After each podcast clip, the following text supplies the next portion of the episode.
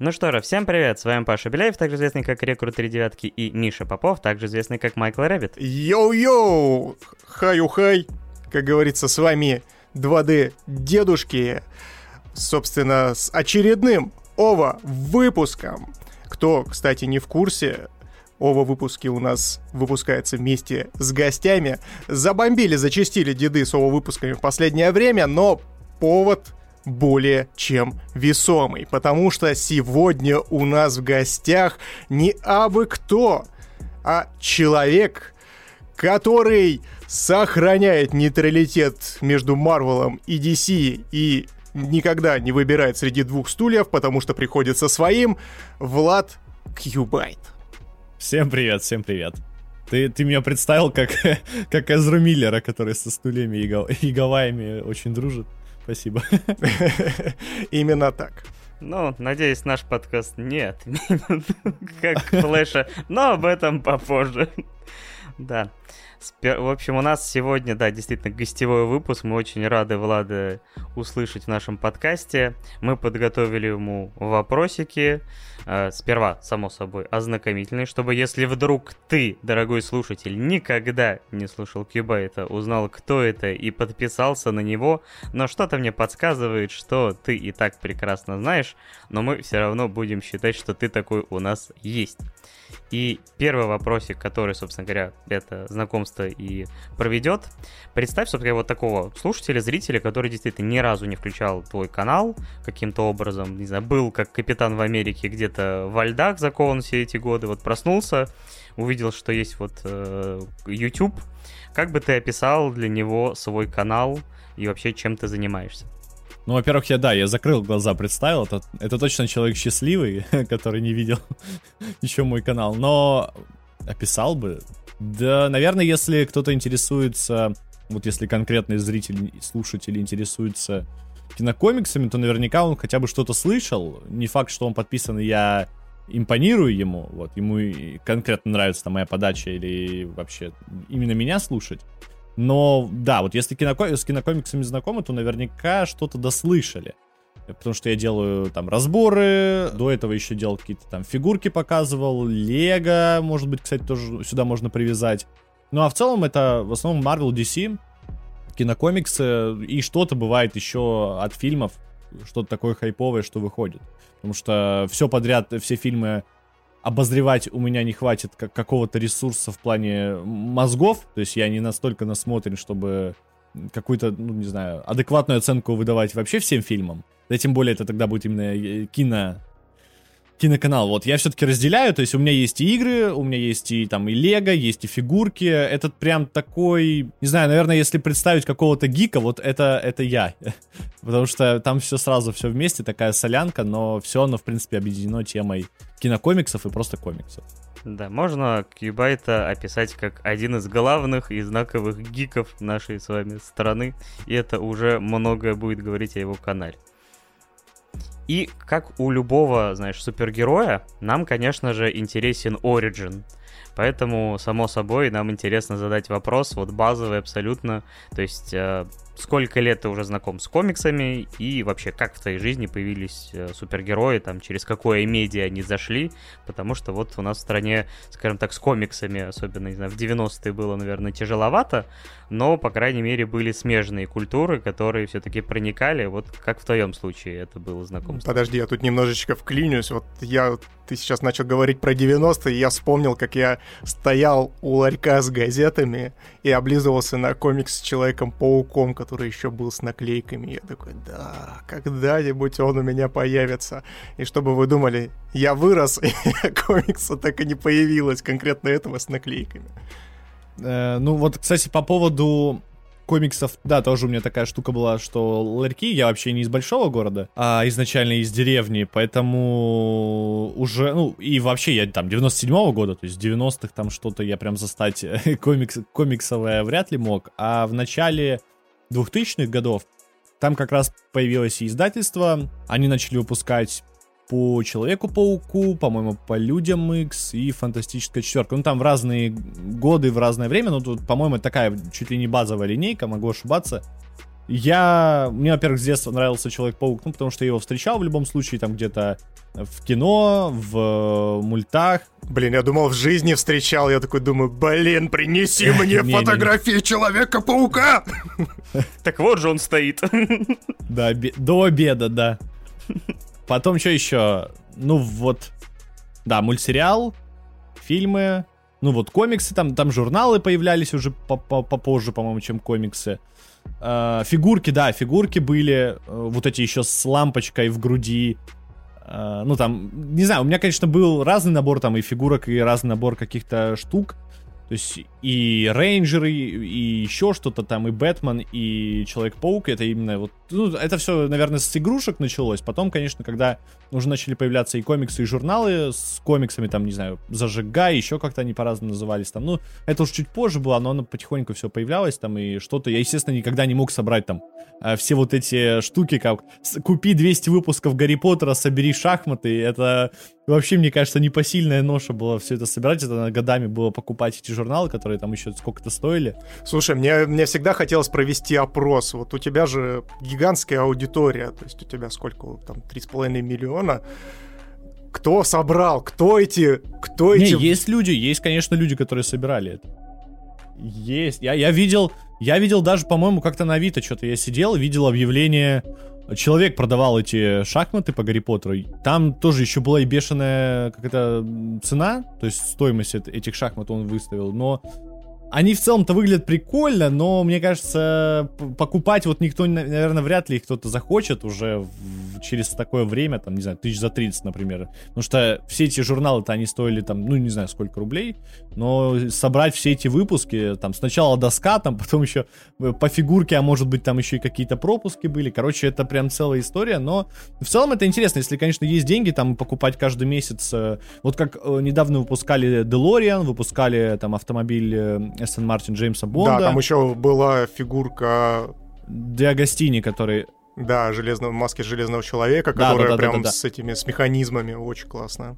Угу. Да, да, да. Это вот если, например, там с ребенком это покупать и собирать, это наоборот интересно. Там, каждый месяц ты потихоньку детали прикручиваешь, и потом э, вот это вот все маленькое занятие, оно вырастает в реально какую-то там статуэтку или фигурку.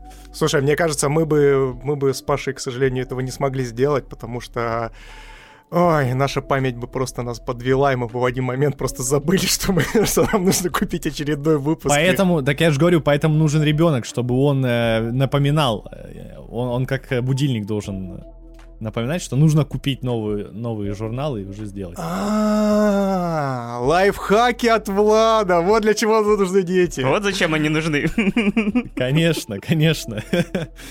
Вот, ну, короче, да, вот так у меня. То есть с детства просто, я даже не помню конкретные, там, может быть, воспоминания, конкретные ситуации, как там я начал, э, впервые узнал о Человеке-пауке, там, или о ком-то из Марвел. Как-то просто оно из детства пришло, и потихоньку-потихоньку я там смотрел что-то, читал, и все. А мне вот еще такой вопрос тоже в, на тему супергероев и какого-то первого знакомства. У нас э, вот э, когда я смотрел какие-то гик-интервью с какими-то личностями или даже какими-то людьми, которые там просто известные, но там пришли на какой-нибудь гик-подкаст, когда их спрашивают, какой у тебя любимый э, супергерой, то чаще всего слышишь ты Человек-паук и Бэтмен. Угу. Вот э, как ты считаешь, это вот связано именно с тем, что только, ну, основные эти популярные мультфильмы были, или же из-за того, что, вот, наоборот, вот именно эти персонажи, они такие довольно приземленные, то есть, ну, как бы, Бэтмен просто человек, который шарит, э, там, Человек-паук, ну, типа, пацан, но там с э, такими, опять же, там, способностями, которые, ну, типа, теоретически, вот, такой, э, он все равно такой немножко grounded. Или же, может быть, из-за их пантеона злодеев. Вот как ты себе объясняешь именно этот выбор у людей? Да я думаю, что это вот, да, из-за какой-то их привлекательности э, такой сюжетной. Человек-паук это близкий подросткам, и, видимо, его какие-то истории, просто сюжеты из комиксов, они западают. Хотя я не могу сказать, что есть перс ну, там, персонажи все остальные сильно хуже, есть интересные там э, серии комиксов про других персонажей, но просто Человек-паук, во-первых, он довольно старый уже, там уже сколько поколений э, выросло на нем, и они, может быть, просто там взрослые, там детям покупают фигурку, а потом это как-то перерастает в какую-то любовь, потому что, ну, э, Человек-паук это, наверное, персонаж, которого ты чаще всего раньше видел, э, если вот он, он относится именно к Марвел. То есть это ну, там еще Халка, наверное. Это вот, я, я так не знаю, мне сложно сейчас представить кого-то еще. Конечно, были там и там какие-нибудь карточки герои-злодеи, где были другие персонажи. Но в целом, если вот брать массово, то это Человек-паук, потому что, наверное, издательство его как-то продвигало больше, так как это их э, какая-то визитная карточка. То же самое и у DC. Да, у DC, ну и злодеи крутые, и противостояние героя-злодея, то есть там Бэтмен, Джокер, это вот именно это, за этим, наверное, интересно наблюдать. Плюс то, что это обычный человек, э, который носит костюмы, то есть каждый может представить себя на его месте. Ну, а Супермен это, это вообще какой-то идеал, Поэтому тут, э, тут такая формула, которая работает, по-моему, всегда. Но мне, кстати, что-то подсказывает то, что это еще и какой-то, знаете, контурверсив некоторый в плане типажей персонажей, потому что есть вот Человек-паук, который близок к экстравертам, то есть таким активным, шутливым ребятам, которые очень общительные, всегда придут на помощь и тому подобное, а Бэтмен, он более такой интроверсивный, весь в себе.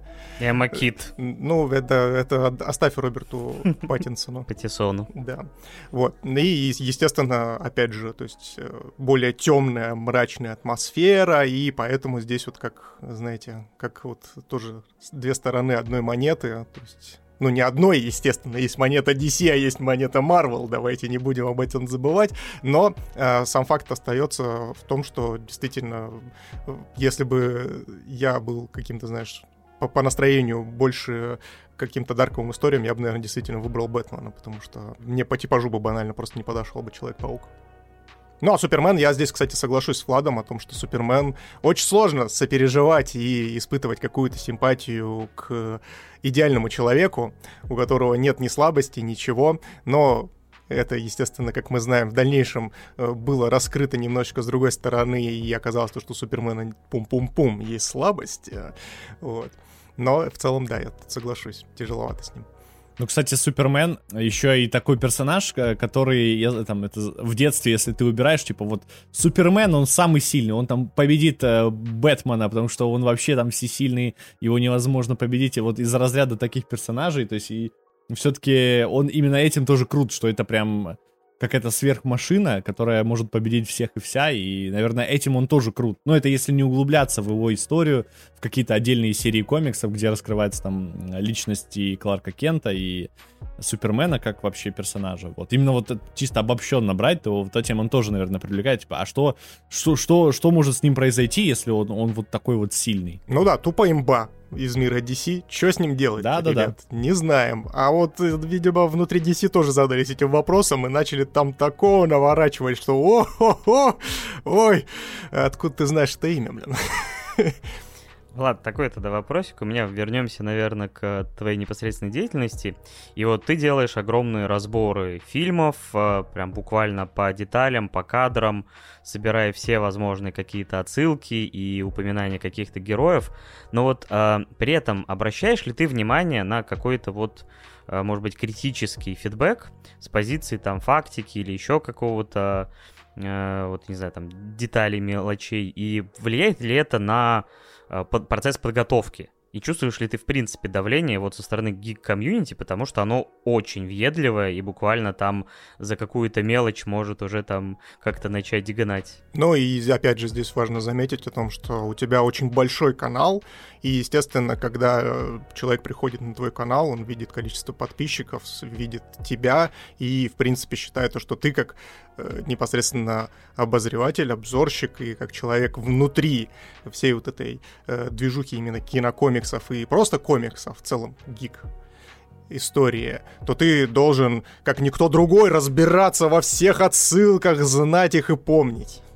Ну да, это, это вот большая ответственность, э, которая ну, пришла с огромным числом подписчиков, потому что я, я на самом деле с удовольствием рад был бы, если бы их было меньше. Вот это число, оно не то что смущает, оно дает какие-то свои плюсы. То есть человек, если заходит, он такой, угу, здесь там столько-то подписчиков, значит, хотя бы что-то, наверное, есть здесь интересно, это можно посмотреть. Тем самым он хотя бы начинает интересоваться. То есть если зайдет на какой-то маленький канал попадет, то он такой, так, ну здесь небольшая аудитория по сравнению с тем, что я, например, видел где-то до этого, ну, даже в другой тематике, там, он понимает, какая цифра маленькая, какая большая, зритель, он такой, ну ладно, наверное, и время тратить э, нет смысла, что-нибудь, может, найду другое э, повлиятельнее, типа того. А по поводу критики, не знаю, э, фильмы, я, я бы не сказал, что я там какие-то делаю серьезные разборы там тех же фильмов Марвел, наверное, я не, не хочу к ним относиться настолько серьезно, чтобы там сидеть искать какие-то философские темы там, э, если они там и заложены в каких-то конкретных проектах. Конкретный разбор это сборник э, интересных, наверное, фактов и интересных каких-то вещей, которые, например, просто при просмотре ты можешь не заметить. Эти разборы, они вот именно э, этим цепляют, и как разборы на другие фильмы, когда ты посмотрел что-нибудь, а такой у тебя раз попался разбор этого фильма на час, и ты такой, ничего себе, а что ж там, что ж я такого напропускал на час, что человек сделал из этого ролик, и смотрит, и там какие-то, может быть, интересные прям детали, которые могут как-то фильм по-новому переизобрести для зрителя. Ну, ты, конечно, конечно, не со всеми фильмами так сработает. То есть какие, с каким-то обычным там боевичком э, это вряд ли прокатит. То есть там ничего такого и не задумывалось изначально. Вот от себя скажу,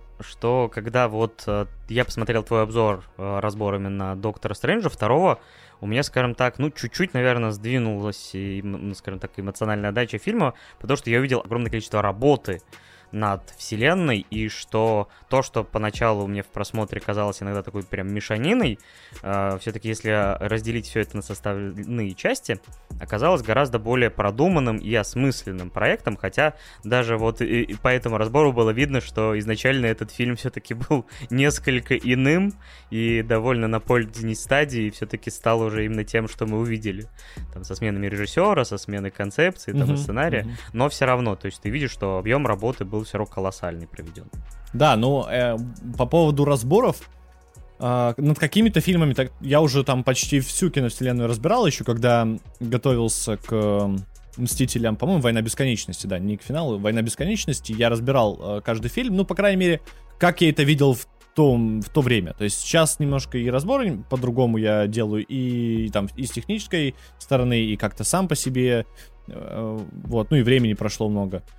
Но когда я тогда делал эти разборы, у меня есть э, диски с, эм, ну, Blu-ray диски из коллекционных изданий, то есть, я там включал э, материалы о фильмах, тоже там какую-то информацию подбирал. И было интересно посмотреть, и ты постепенно, например, берешь какой-то фильм, там, не знаю, Капитан Америка, первая часть, э, как он там, Первый Мститель. У нас он называется Первый Мститель, по-моему, и все. А в оригинале Капитан Америка, Первый Мститель. Вот, э, и берешь этот фильм, начинаешь смотреть там фильм о фильме, как работала команда, как она там придумала какие-то концепт-арты. Э, уже на этом этапе там они рассказывают, э, как, может быть, какие-то детали, из, связанные с комиксами, то есть какого персонажа они адаптировали или какого-то взяли напрямую, чтобы сделать ну, такой подарок, скажем так, читателям комиксов. Потому что персонаж уже знаковый и старенький Капитан Америка, и там можно угодить вообще разной аудитории. И над какими-то такими фильмами интересно там посмотреть, пора, что-то пописать текст, поизучать, там погуглить какие-то там интервью, еще что-то, вот, ну, подчеркнуть э, с разных мест, все это собрать воедино и вот так э, преподнести. Какие-то фильмы, э, ну, ты даже на этапе уже просмотра понимаешь, что в целом там особо даже рассказывать и нечего. Ну, как я говорил, пример, там, те же боевики приводил, какие-нибудь вообще простецкие, вот просто чтобы это на вечер пятница и не больше. И там, конечно, ну, ты понимаешь, уже смотришь, ну, думаешь, ну, фильм-фильм, а что там дополнительно рассказать, непонятно.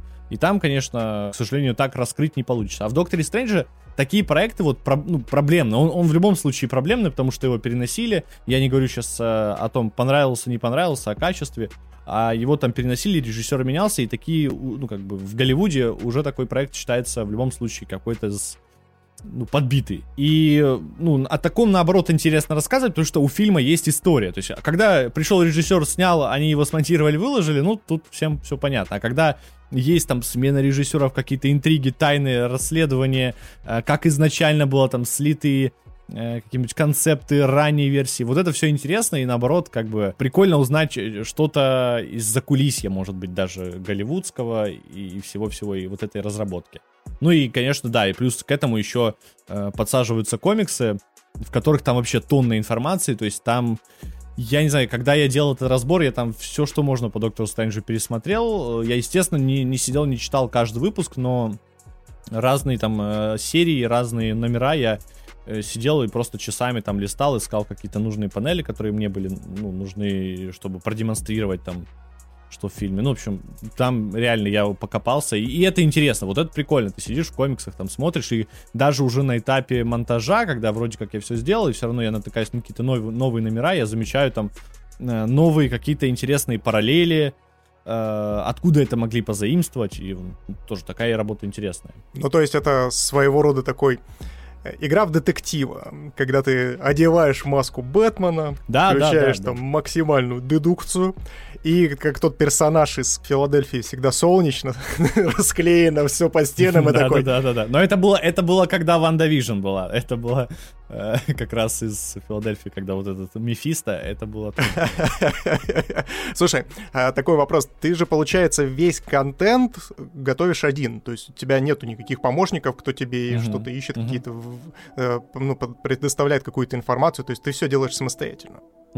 Вот это да, вот это да. Ну, то есть, э, без шуток, без шуток. Мое почтение и бесконечное уважение, потому что ты вот говоришь о том, что ты не делаешь какую-то сложную аналитику и тому подобное. Ну, это в любом случае твоей работы не умаляет, потому что, ну, это действительно гигантский плод твоих трудов. Вот, кстати, по поводу количества подписчиков, я еще, да, тогда хотел добавить к этому, что это почему еще во вред играет. Когда человек заходит, видит, что там 3 миллиона, сейчас уже на ютубе такая тенденция, что большие каналы, они зачастую работают с командой, я против этого ничего не имею, как бы. Это логичный исход к, вообще, куда это все идет, потому что на ютубе на западном это уже давно, то есть э, эти некоторые там каналы превратились в какие-то шоу, которые даже курирует, например, сам YouTube, э, предоставляет там им э, помещение, помогает во всем, потому что понимает, что это вот нужно сохранить, и это как, как тоже какая-то визитная карточка, только их много разных каналов. Вот, человек заходит, видит 3 миллиона, и он привык, что на каком-нибудь другом канале, не знаю, может быть, техноблог или э, по автомобилям какой-то канал, что там есть там оператор, есть монтажер, есть э, еще там 50 ведущих там и все-все-все, в общем, там, ну, другой уровень. А у меня на канале, например, я один, и все, в любом случае, как бы, качество контента, оно все равно ниже, потому что я один делаю. То есть я не могу там разорваться, не могу, во-первых, столько там делать по количеству, я не могу там такое качество, потому что я ограничен с собой же. То есть что-то я делаю хуже, а что-то я делаю лучше, и как бы э, тут нет второго человека, который мог бы это, как-то меня подменять в этом плане.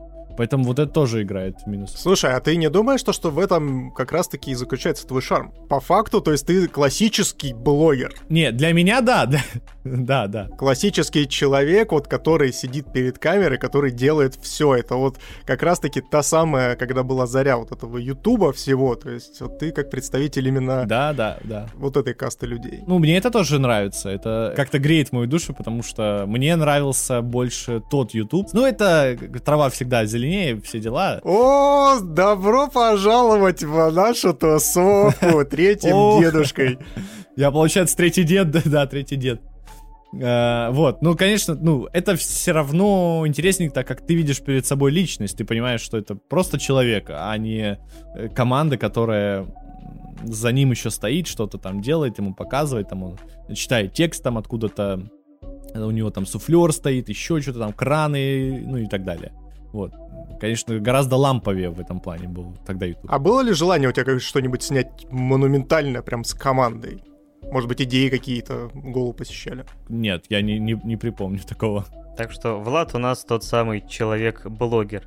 И вот э, с учетом того, что ты все делаешь один, и от того, что, опять же, есть огромное количество информационных поводов и всяких трейлеров, новостей, слухов, и все это тебе, скорее всего, так или иначе приходится мониторить. Вообще, сколько у тебя уходит на вот твою условно блогерскую профессиональную деятельность времени в день? Ну, я не разделяю э, это, эти вещи. То есть э, у меня нет такого, что я э, там, так, сейчас я, типа, на- надеваю костюм блогера, э, начинаю там чекать специальный у меня там список ресурсов, я начинаю их э, проверять, так, что там вышло, чтобы быть в курсе, там все, ну, как, как будто там в офис я на работу прихожу, все-все-все, потом я все это доделал, такой раз снял, и как бы я уже все занят другим. До того, как я делал, например, там что-то про кинокомиксы, я все равно ими интересовался, я там и все равно и фильмы смотрел, и сериалы смотрел, и кинокомиксы смотрел. когда я даже про них не рассказывал, поэтому для меня это не было ну, чем-то таким новым. Это просто такая, как логичная ступенька была. А до этого ну, все то же самое было. Я все там и новости эти смотрел, и все за этим следил. Просто, может быть, не так тщательно. Просто я ну, и живу так. То есть я, например, проспаюсь, у меня в ленте там есть какие-то новости, я смотрю их, так все, ну и я вот в курсе. То есть мне не нужно там что-то дополнительно еще ну, это если вот прям лайтовое брать какие-то новости, дополнительно что-то еще углубляться, чтобы быть в курсе. И как бы, как, как обычно там кто-то читает новости э, там про город, вот то же самое я читаю про все, все вместе. То есть ты не ощущаешь какой-то вот усталости от всего этого, выгорания, то есть для тебя все это еще, ну, твое увлечение, то есть это не переросло в какую-то там обязаловку, ты все равно за этим бы следил, даже если бы у тебя не было этого канала. Да, да, да, сто процентов. Здорово, потому что многие блогеры через года они начинают как-то уставать и уже поддерживают это, потому что это стало условно их там заработком и тяжело как-то сменить, потому что не каждый решится, опять же, с огромным каналом там сместить вектор или вообще там открыть новый канал. А, поэтому, да, выгорание и в этой среде тоже большое. Так что мы тебе желаем э, подольше от этого явления, так сказать, э, оставаться подальше или вообще его не встретить никаким образом.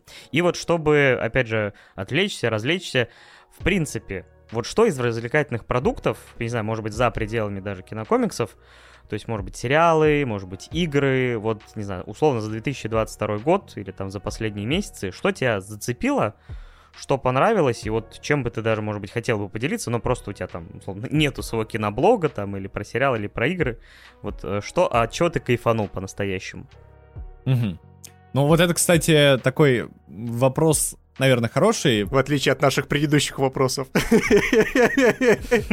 А, не-не-не-не-не, нет. Я имею в виду, что люди думают, если я не, не на, на канале о чем-то не рассказал, то значит я это там или не смотрел, или не играл. И если, например, я в какие-то игры на канале не играл, значит я в них не играл вообще. Ну, типа вот у меня нет какой-то каких-то других интересов еще помимо этого, или как будто я там еще что-то другое не пробую. По поводу фильмов и сериалов. Ну вот мне понравились пацаны, я их смотрел. Я, я первый сезон и второй сезон смотрел без канала. Я просто посмотрел с друзьями, мы, нам понравилось, вообще кайфанули мы и обрадовались, и все вместе. В общем, мне он понравился. И я вот третий сезон, я просто решил, что почему бы его тогда не посмотреть где-нибудь там, ну, на, на том же Твиче, ну, на стриме со зрителями. Uh, вот, и поэтому посмотрел. То есть я, я получается, что-то, и, что не относилось к каналу, притянул. Может быть, зря, можно было бы не втягивать, я там тоже... Ну, хотя я и так, и так насладился, я не думаю, что сильно эмоции бы как-то изменились. Я сейчас просто проматываю сцены пацанов в голове и такой думаю, Twitch и вот эти сцены, Twitch и вот эти сцены. Подождите-ка секунду. Да, Twitch открывающая сцена, где он лезет в уретру в уменьшенном виде. Я, кстати, спокойно, спокойно это смотрел на Твиче, там, не помню, сколько зрителей, но тысячи две, наверное, было, вообще мы посмотрели. Короче, ребята, я вас прерву сейчас, потому что я не могу это держать в себе. Я тут буквально на днях, вчера или позавчера, увидел фотографию со съемок пацанов, где они в натуру собрали гигантскую, простите, пожалуйста, за выражение, залупу вот. И снимали это все на синем фоне. Господи, какие шикарные режиссеры и создатели этого сериала. Я, блин, аплодирую стоя. Мы восхищаемся, что Хищника, типа, играл актер в гриме. И такие пацаны, подержите наше пиво. Да, да, да, я вот, это еще было известно, кстати, когда они, по-моему, или выпустили серию, или до, да, по-моему, когда они уже выпустили серию, тоже они рассказали про это. Но это им вообще респект, и у них очень много именно практических эффектов. На протяжении трех сезонов я не припомню, чтобы прям каких-то таких заметных моментов, где, ну, прям палится стильно плохая графика. У них везде все на хорошем уровне. Да, абсолютно. Уж для сериала это точно. Самое забавное, что ты, получается, сейчас упомянул пацанов, которых э, Дэн Трахтенберг снимает, в том числе, и Хищника, который Дэн Трахтенберг снял нового. Может быть, он просто фанат практических спецэффектов и там, и там. Разве? А, а он что-то снимал в «Пацанах» серию, какой-то эпизод? Э, да, он, вот и мне Миша сам рассказал, я потом, да, нашел в его послужном списке, он, по крайней мере, в энном количестве эпизодов, то есть не, не назову конкретные, но он, по крайней мере, участвовал в, как режиссер на съемках. Прикольно, я, я не знал, не знал. Вот, ничего себе. Вот, э, по поводу... что-то новенькое, да. По поводу сериалов, да, ну еще очень странные дела, конечно, то есть это вот такие прям бенгеры э, лета, которые, ну, ну, реально, они, наверное, must что посмотреть всем можно и оценить, и это две разные аудитории, и пацаны очень странные дела, но оба сериала мне понравились. Потом, конечно, лучше звоните Солу, я еще не посмотрел финал, но вот я уже как бы вот сейчас досмотрю. Как же я тебе завидую. Как же я тебе завидую. Я буквально сегодня днем посмотрел. Да, да, не надо, все. Я вообще избегаю всех этих э, спойлеров. Вот хочу что-то оставить себе бесспойлерное, чего я не знаю точно. Слушай, я, кстати, тогда тут вклиню вопрос. А вот смотри, ты, так как у тебя канал посвящен непосредственно разбору и новостям кинокомиксов в том числе, а ты как относишься к спойлерам вообще? К спойлерам нормально отношусь. Ну, то есть, сейчас э, я бы просто не хотел, чтобы мне портили а, вот эти ожидания. Я специально оставляю, не смотрю там, не смотрел сейчас первый день, когда вышло. Нормально отношусь. Я, ну, я не такой, что прям там готов э, бить кого-то за то, что мне что-то проспойлерили. Ну, ничего страшного в целом. Ну, конечно, это может быть неприятно, если особенно это такая весомая штука, которая может тебе испортить. Э, ну, твист, например или что-то в этом духе. Но в целом нормально. А как их избежать, если ты вот настолько погружен, и ты, скажем так, смотришь ссылки? Я же говорю, вот я же говорю, я хотя бы для лучше звоните соло хочу оставить... Э... А если касается кинокомиксов? Потому что, ну, мне кажется, что все же заранее сливают. Ну, там не... Там не... Как? не, ну я не все, конечно, знаю, ну, просто примерно... Я сейчас уже вообще стараюсь не читать ни какие-то слитые сюжеты, там еще что-то, чтобы лишний раз тебе не, не портить. Здесь должна была быть шутка про то, что оставляешь, э, собственно, пространство для появления Мефиста. Прости. Да, да, да, да. Чтобы для меня это было сюрпризом. А из игр, может быть, что-нибудь? Из игр, да. И, э, ну, сериалы там еще... Еще Озарк был в этом году. Я, ну, вот финальный же это был, да, финальный сезон Озарка. Да, финальный сезон. Ну, это вот что-то мне сейчас на ум пришло из э, с этого года по, по сериалам и по, по фильмам вот недавно называется Not Okay, по-моему, просто. А, да. В, такой интересный фильм, он про как раз про блогеров, зачастую очень сложно смотреть, когда что-то снимают про блогеров, про там инфлюенсеров или еще как- как-нибудь назовут, но не суть. Э, ну, сложно смотреть, потому что это в основном какая-то такая пародия на это. Это просто выглядит зачастую, как будто бы вот деды собрались и такие, так, и как же выглядит сейчас молодежь? Давайте мы все стереотипы соберем. Да, да, да, да, да, да.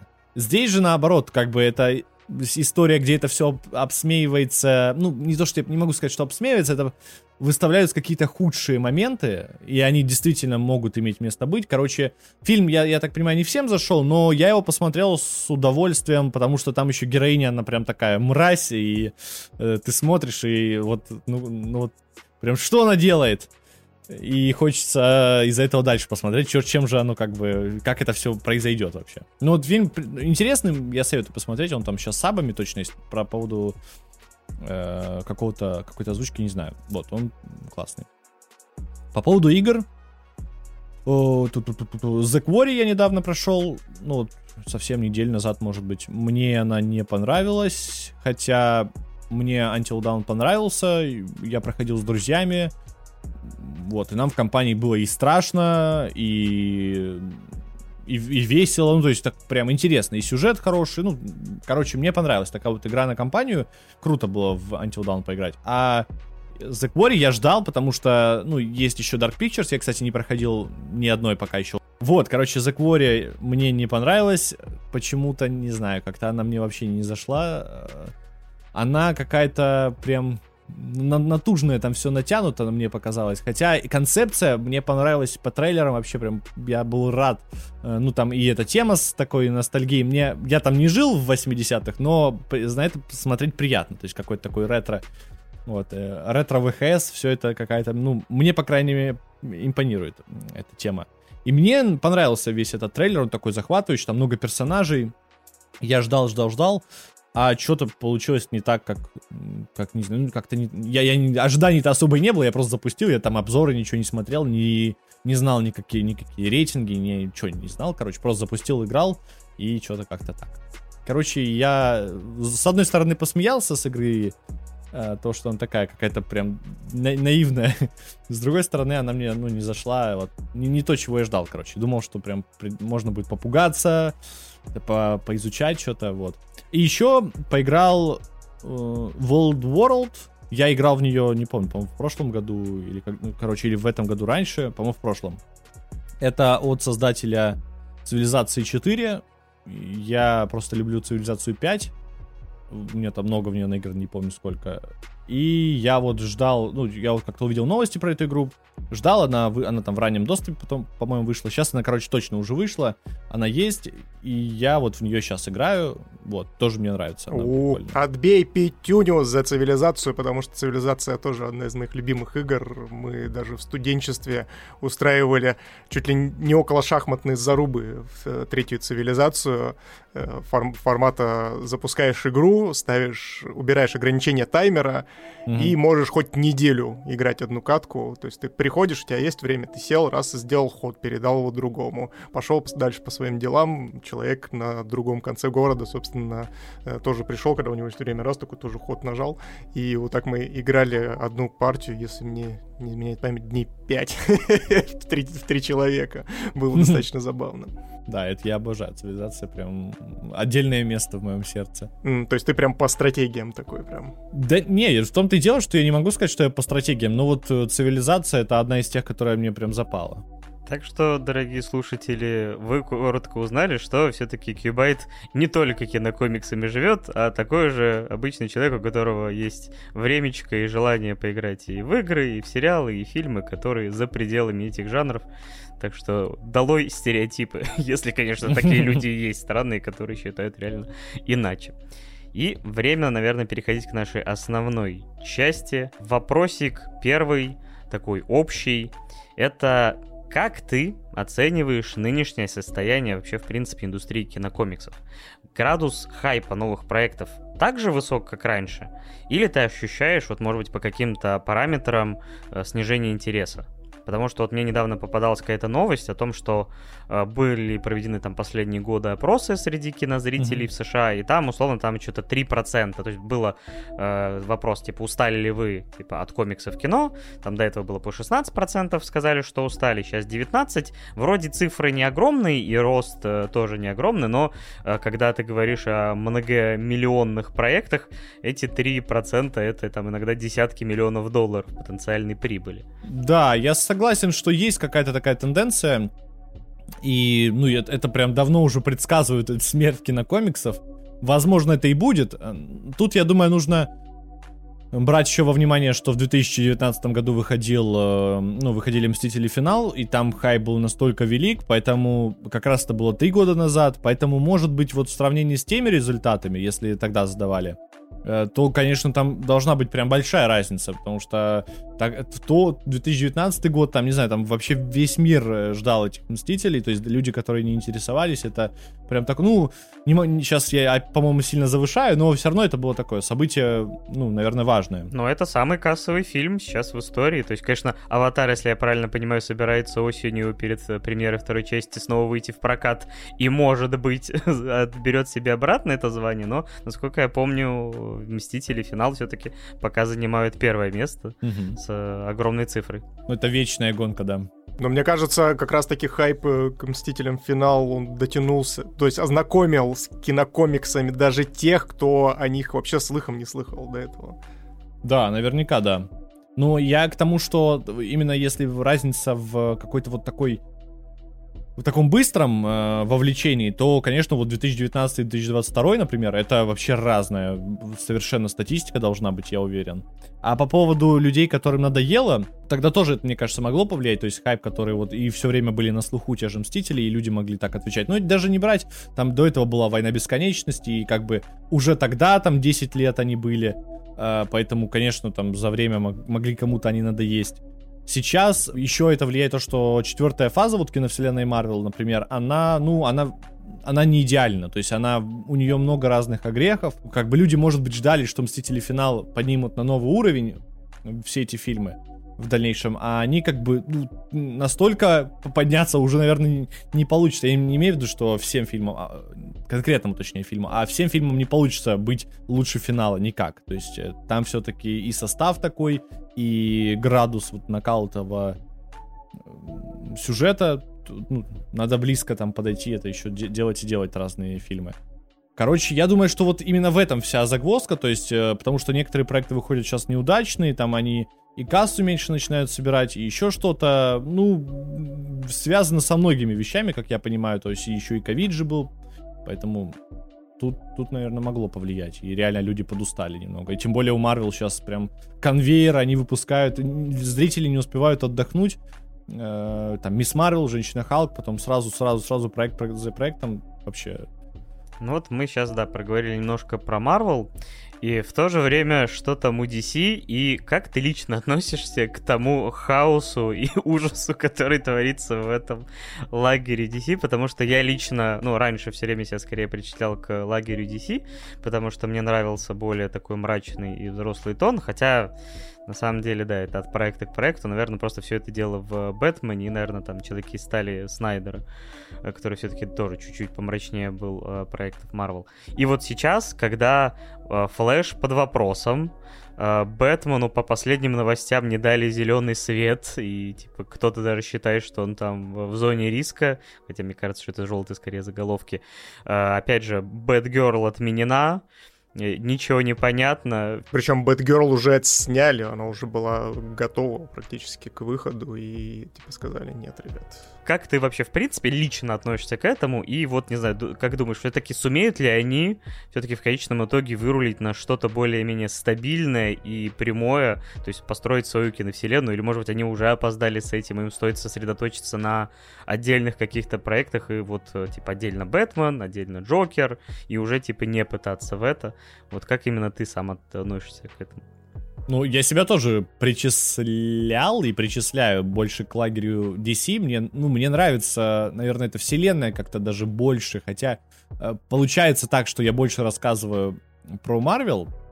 Я уже объяснял как-то это, потому что просто-напросто новостей по Marvel больше. У них реально правильно работают э, маркетологи или там кто, СММщики. Короче, вот за продвижение кто отвечает, они вообще максимально верно делают свою работу, потому что проект, который даже не интересен, они пытаются вот, вот как могут вытянуть его на какой-то уровень там мировой, чтобы им заинтересовались э, даже те, кто не слышал. То есть, ну, они предпринимают все усилия, чтобы раскрутить свою вселенную. И так вот над каждым проектом, будь это сериал или фильм у DC такого я вообще не припомню. То есть э, у них просто проекты выходят зачастую. То есть им, конечно, есть. Я не говорю про трейлеры, про какие-то там интервью актеров. Это вообще на каждом фильме есть. Я имею в виду вот какие-то отличительные черты этого поджанра кинокомиксов. Вот как они над этим работают.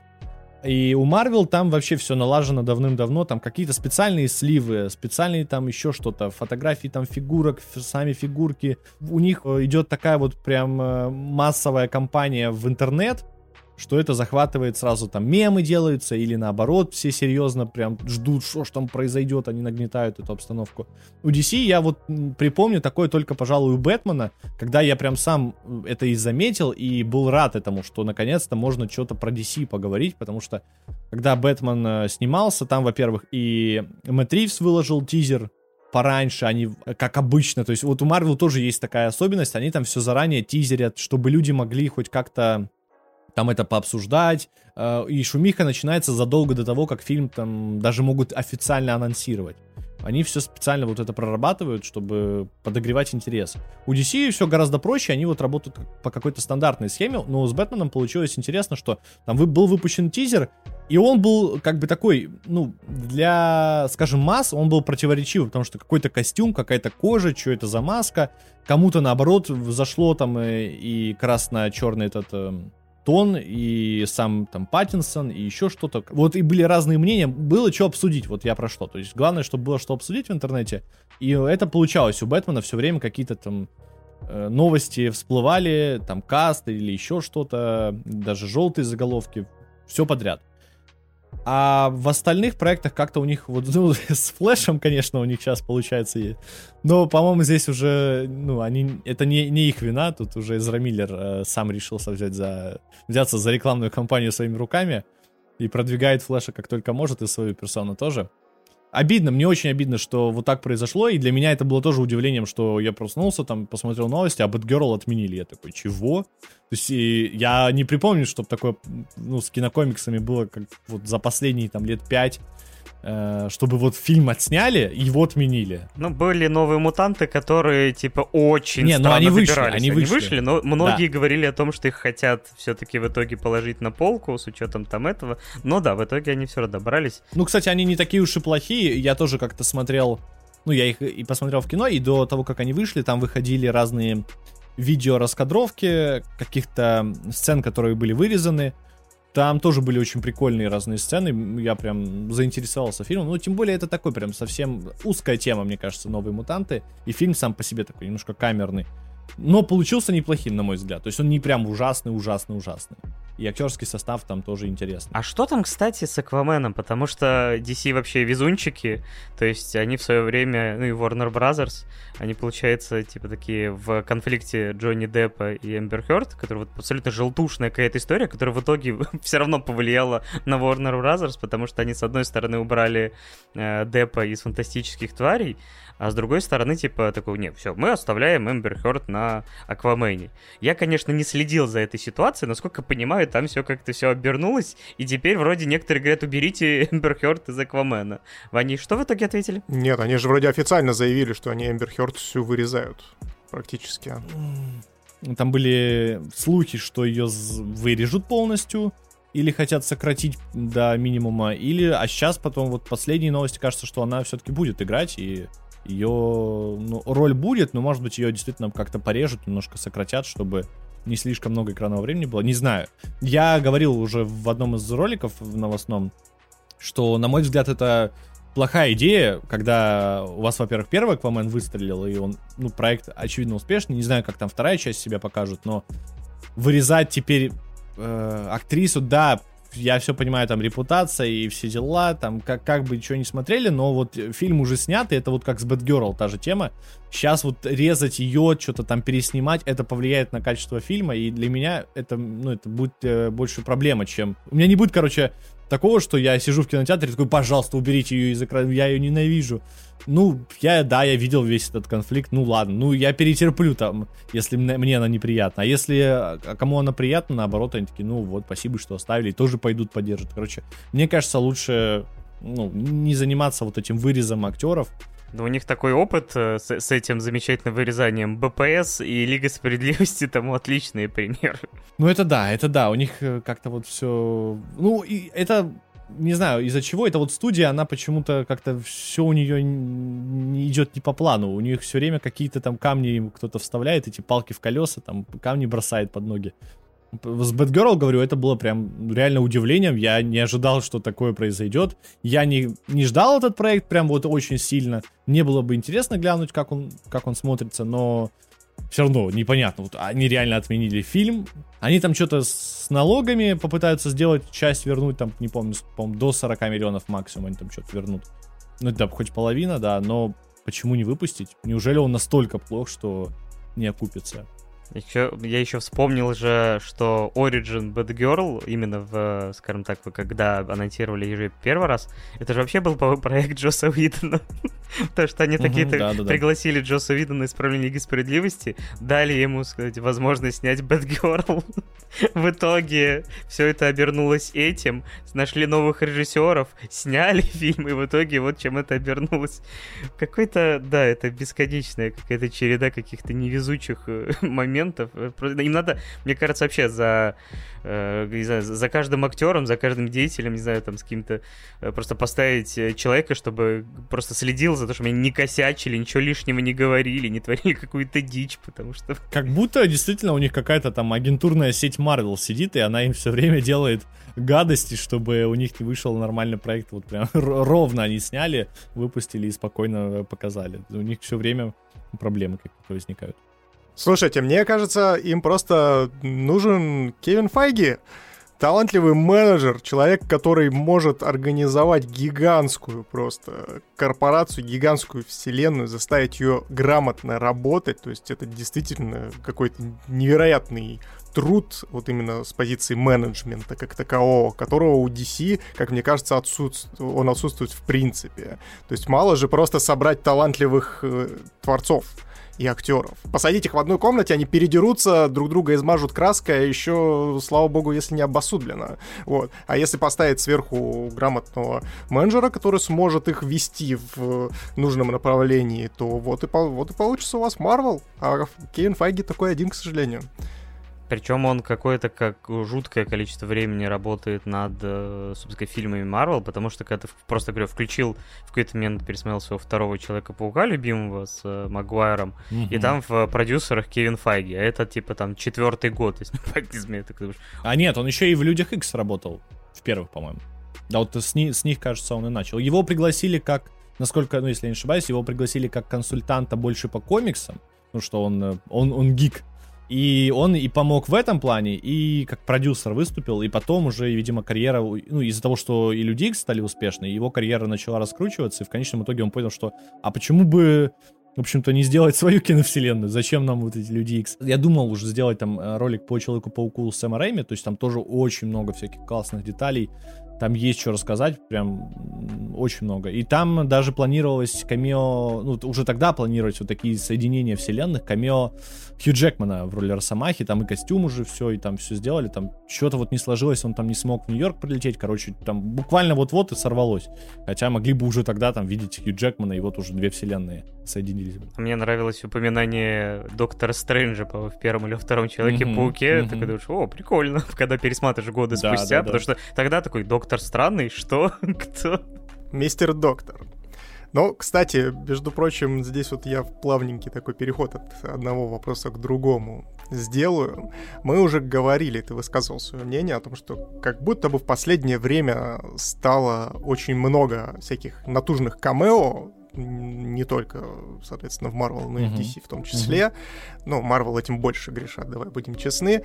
И кажется то, что вот современные фильмы, они будто бы специально вот давят на вот это вот, знаешь, на вот это чересчур частое подмигивание шарящему зрителю, такие, да, шаришь, кто это? Знаешь, знаешь этого парня? вот. А помнишь, а помнишь? Да, замечатель, замечательная поминика из Соус Парка, которая, да, помнишь, а помнишь Чубаку? Вот это вот все. И как ты думаешь, насколько вообще это вот честный прием? Ну, это, наверное, это честно э, с точки зрения кинобизнеса, но это просто начинает уже наскучивать и приедаться, потому что если раньше ты такое бы увидел, это, это вау-эффект, которого пытаются и добиться. А сейчас ты а сейчас даже они делают на этом такой акцент, э, что многие люди могут ждать из-за этого фильм. То есть, э, потому что им где-то пообещали или кто-то где-то написал, что там будет какой-то камео, какой-то сюрприз вот такой, и люди такие, а что ж там, а и они начинают гадать, и из-за этого потом и могут быть негативные отзывы. Короче, это уже вот прям такая каша, которая сама в себе там уже варится. Я я не то, что я не то чтобы против этих камео, потому что если брать канал, то это для меня как бы отдельная часть э, того, о чем можно рассказать.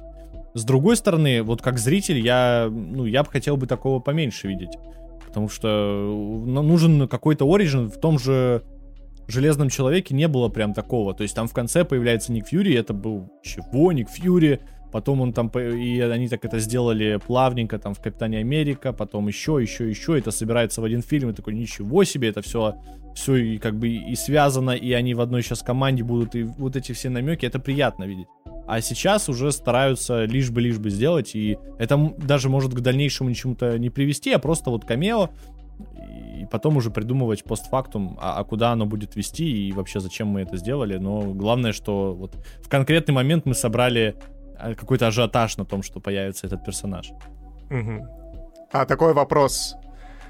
Соответственно, если уж, собственно, как ты правильно сказал, что есть вот некоторые камео, из-за которых люди приходят смотреть кино, ну и опять же, ты подчеркнул о том, что ну, это ну, не совсем все-таки честный прием. А какие козыри-то есть, собственно, что у Marvel, что у DC для поддержания дальнейшего интереса? Потому что, как мы вот раньше обсудили, интерес потихонечку спадает. Вот чем можно, как ты думаешь, в теории поддержать его? Мне кажется, надо чем-то свежим поддерживать в плане там, того же рейтинга, как DC делают. Рейтинг 18+, для Marvel был бы реально свежим глотком, это было бы прям необычно для... Потому что уже многие выросли на киновселенной, то есть есть уже нужно это понимать, что есть поколение, которое выросло на киновселенной, там кто-то родился там, не знаю, в 2005 году, ему сейчас там уже почти 18 лет, короче, его тоже поколение там подросло, они там в детстве смотрели Железного Человека, а сейчас они смотрят новые фильмы Марвел, и как бы вот, вот так. И я думаю, можно было бы потихоньку вводить вот что-то такое, тот же сделать Marvel Max, какое-то подразделение, как отдельную студию выпускать. Может быть, даже это не обязательно связывать напрямую. То есть это может быть одна вселенная, но они же не в каждом фильме делают вот, вот прям такую прямую связь с какими-то фильмами, ну, другими. Например, те же Вечные, в целом можно считать их какими-то такими обособленными.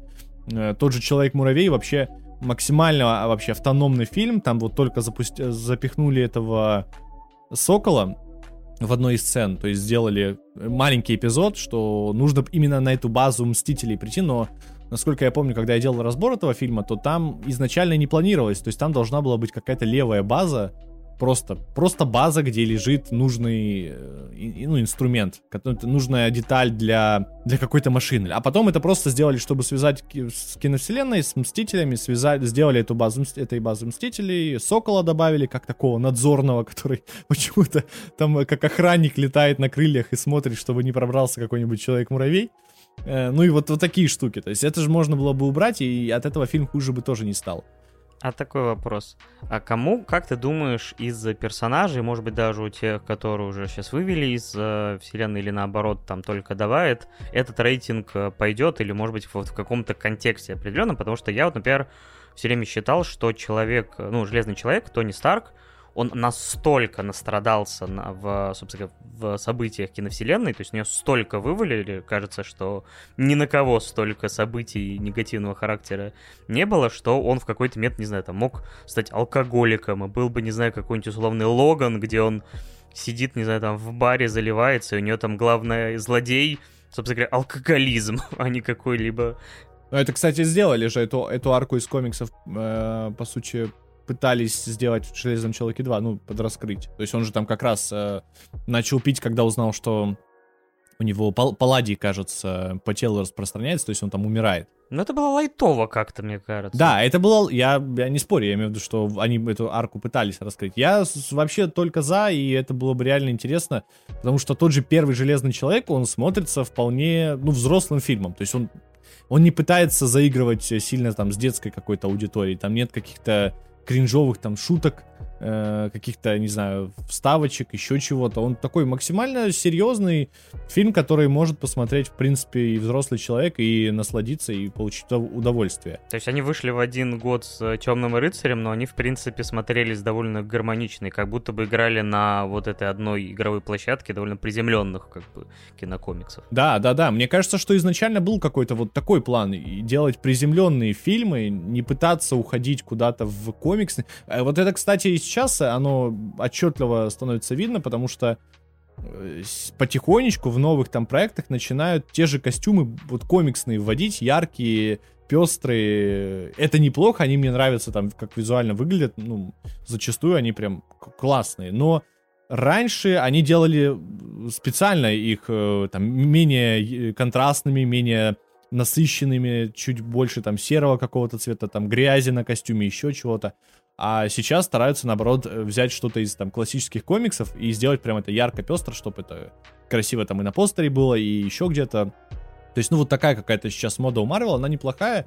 Просто это отчетливо видно, что тогда, видимо, старались сделать чуть больше уйти в реализм. Может быть, на фоне там э, запустившейся там трилогии про Бэтмена, Бэтмен начало. Может быть, просто сами вот так они подумали, но и там еще и влияют, конечно, серии комиксов, которые легли в основу потому что там у первого Железного Человека вполне первоисточник вполне такой тоже серьезный и там, не скажем так детский. А как ты в этом контексте, например, э, вот э, относишься к недавно пророненной фразе, по-моему, эм, создателей ну, как раз Щихалк, о том, что вот мы хотим показать того же самого «Сорви голову» с более яркой, с более позитивной точки зрения, потому что вот после проектов э, Netflix и как-то вот определенный диссонанс возникает. С одной стороны, да, логично, что мы там уже показали его именно более темную сторону, хотя, мне кажется, он довольно сбалансированный там был, то есть и пошутить мог, и все прочее, но вот э, какой-то вот легкая боязнь, что он станет вот этим классическим представителем MCU, типа ходячим сборников э, ванлайнеров. будет ли это, так сказать, зная вот весь предыдущие проекты, будет ли это как бы естественно выглядеть, или все-таки будет как-то странновато? Выходя из темноты, Daredevil будет шутить про письки. Может быть, может быть. Я не удивлюсь, черта знает. Ну, это, это по-моему, будет отлично, ради этого стоит тогда ждать. Если будет так, то я поставлю 10 из 10 Щихалк, и, в принципе, э, сразу же буду говорить то, что это лучшая экранизация Шрека. Блин, прикиньте, реально будет, у нас будет Халк Шреком, собственно, Халк будет Фионой, а Дердевил будет ослом. Только в этой как бы схеме они должны жить в Алабаме, они брат с сестрой. Или хотя они родные вообще брат с сестрой, или кузены. Кузи, кузина. А да. все равно, ладно, лучше не стоит развивать эту тему. Ты, ты рассказывал, это рассказывай. Остановите деда, остановите его, пожалуйста. Да, да, да, да, да. Все, хватит. Пока, пока тут не заблокировали нас прям, прямо сейчас. А, по поводу... Да нет, вот, кстати, про светлую сторону меня не смущает, и я, ну, это просто уже такая тоже разогнанная тема про клоунство в Марвел. Она, конечно, присутствует, но оно, мне кажется, сильно прям преувеличено. Ну и, это уже прям чересчур превратилось в мем, что клоунство. Все-таки не каждый персонаж там становится клоуном, но я согласен, что какое-то опасение может быть за счет того, как они используют этого персонажа, как, как, каким он будет в сериале.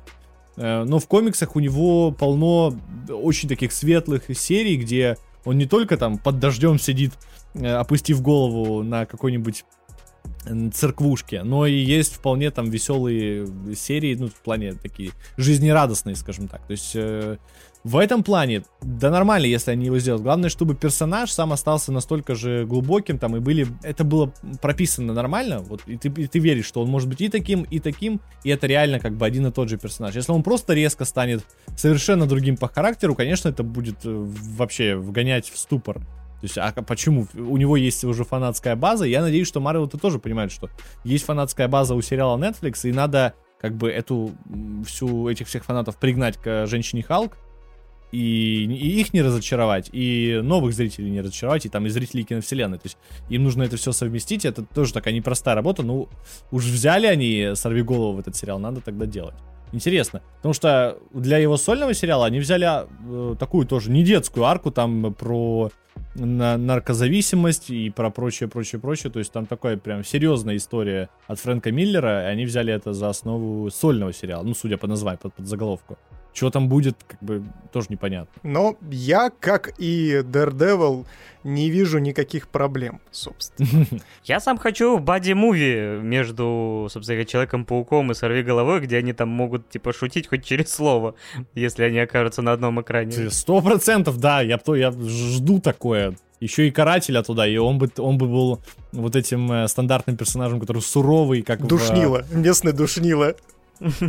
Душа, местный, да, это отлично было. Это Кстати, мы тут, э, вы тут в самом начале говорили про то, что кто у нас еще настрадался в киновселенной, и я такой, эм, ну, Человек-паук Тома Холланда, потому что реально у бедолаги случилось за последние несколько фильмов вообще все, что могло.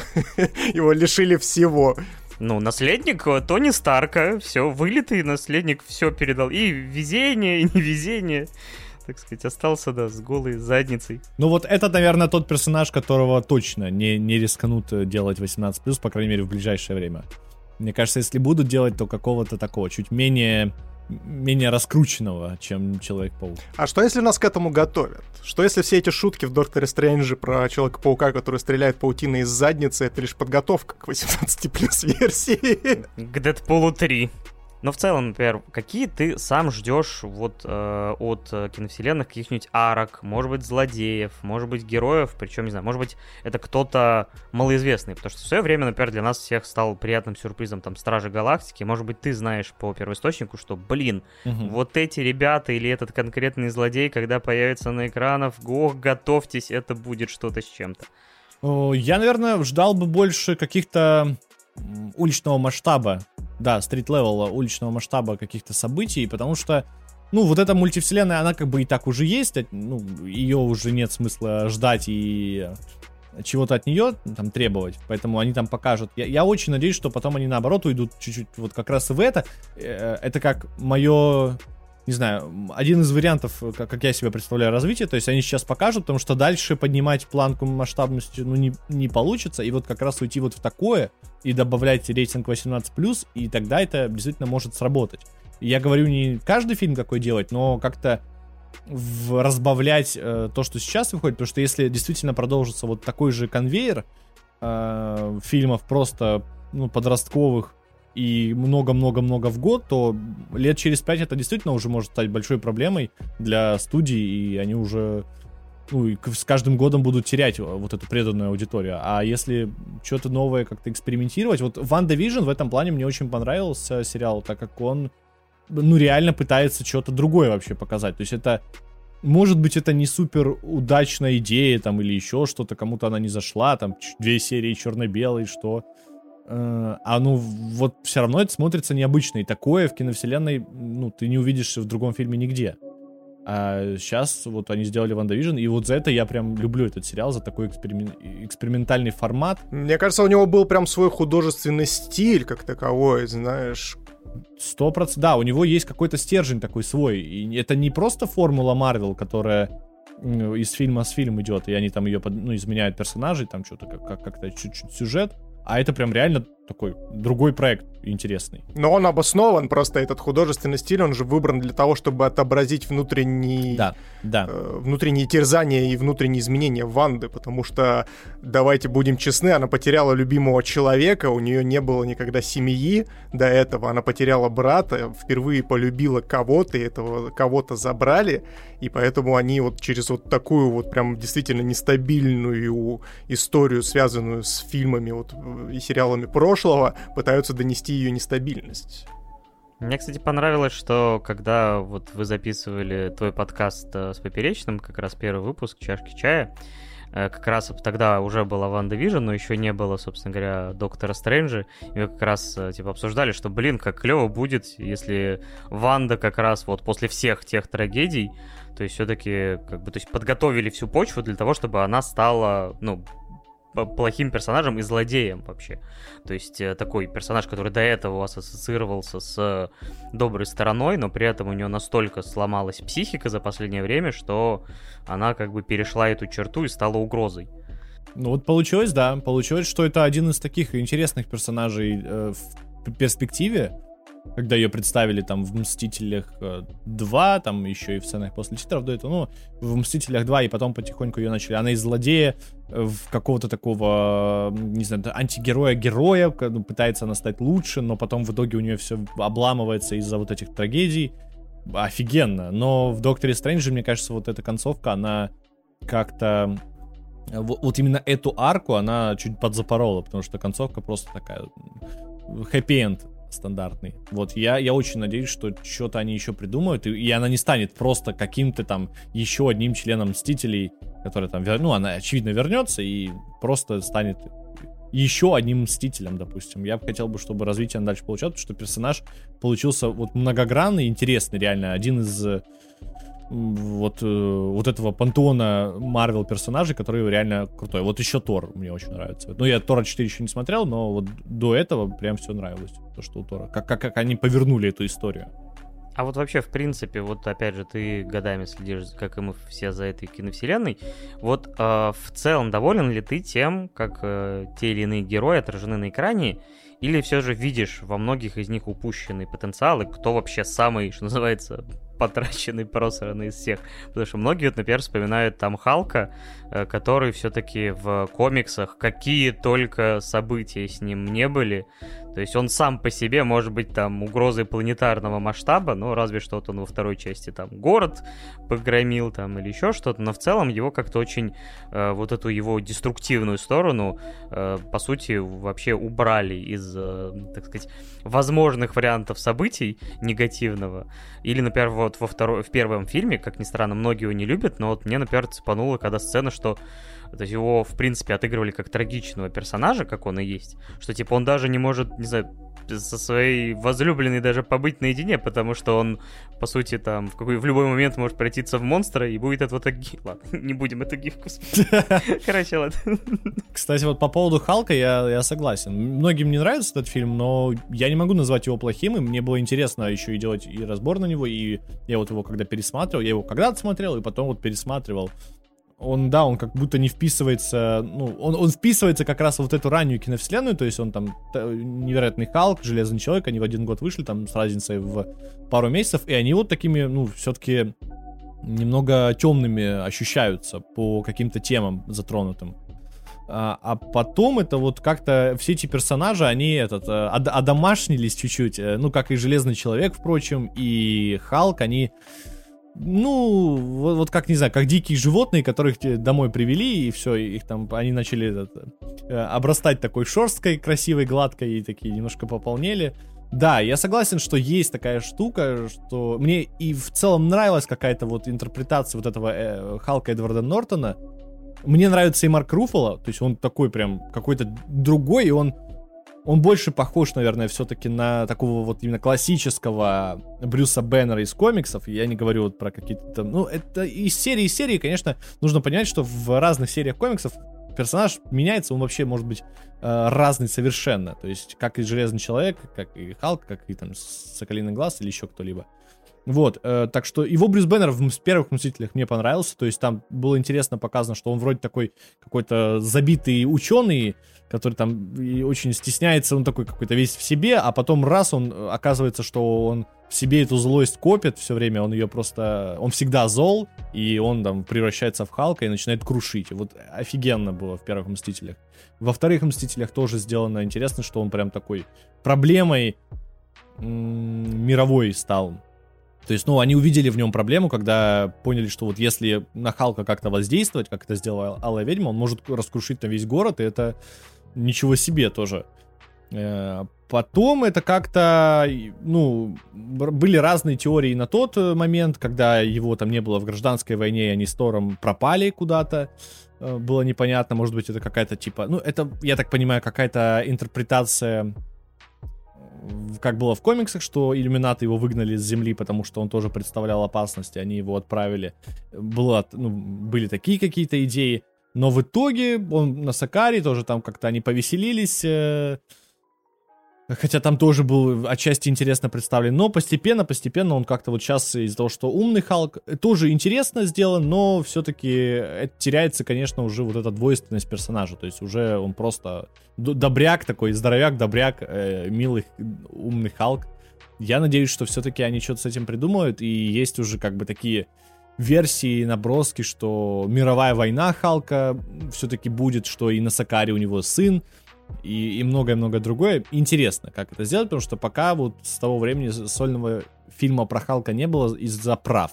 А права вроде как скоро должны вернуться к Марвел, и об этом уже давно слухи. И вот тогда, может, они как-то раскрутят Халка. Я надеюсь, потому что Халк это супер интересный персонаж, и он был очень популярен как я вначале вот говорил, на, на уровне с Человеком-пауком, то есть это такой тоже фирменный персонаж Марвел, но что-то как-то его постепенно увели на второй план. Ну да, мне кажется, мне кажется, взрывоопасность Халка вот эта растерянная, и поэтому он не смотрится уже так полноценно. Потому что он всегда был как вот эта вот, знаете, бомба замедленного действия. То есть непонятно, когда он выйдет из себя, когда он потеряет контроль, и потеряет ли он его до конца, и сможет ли вернуться обратно.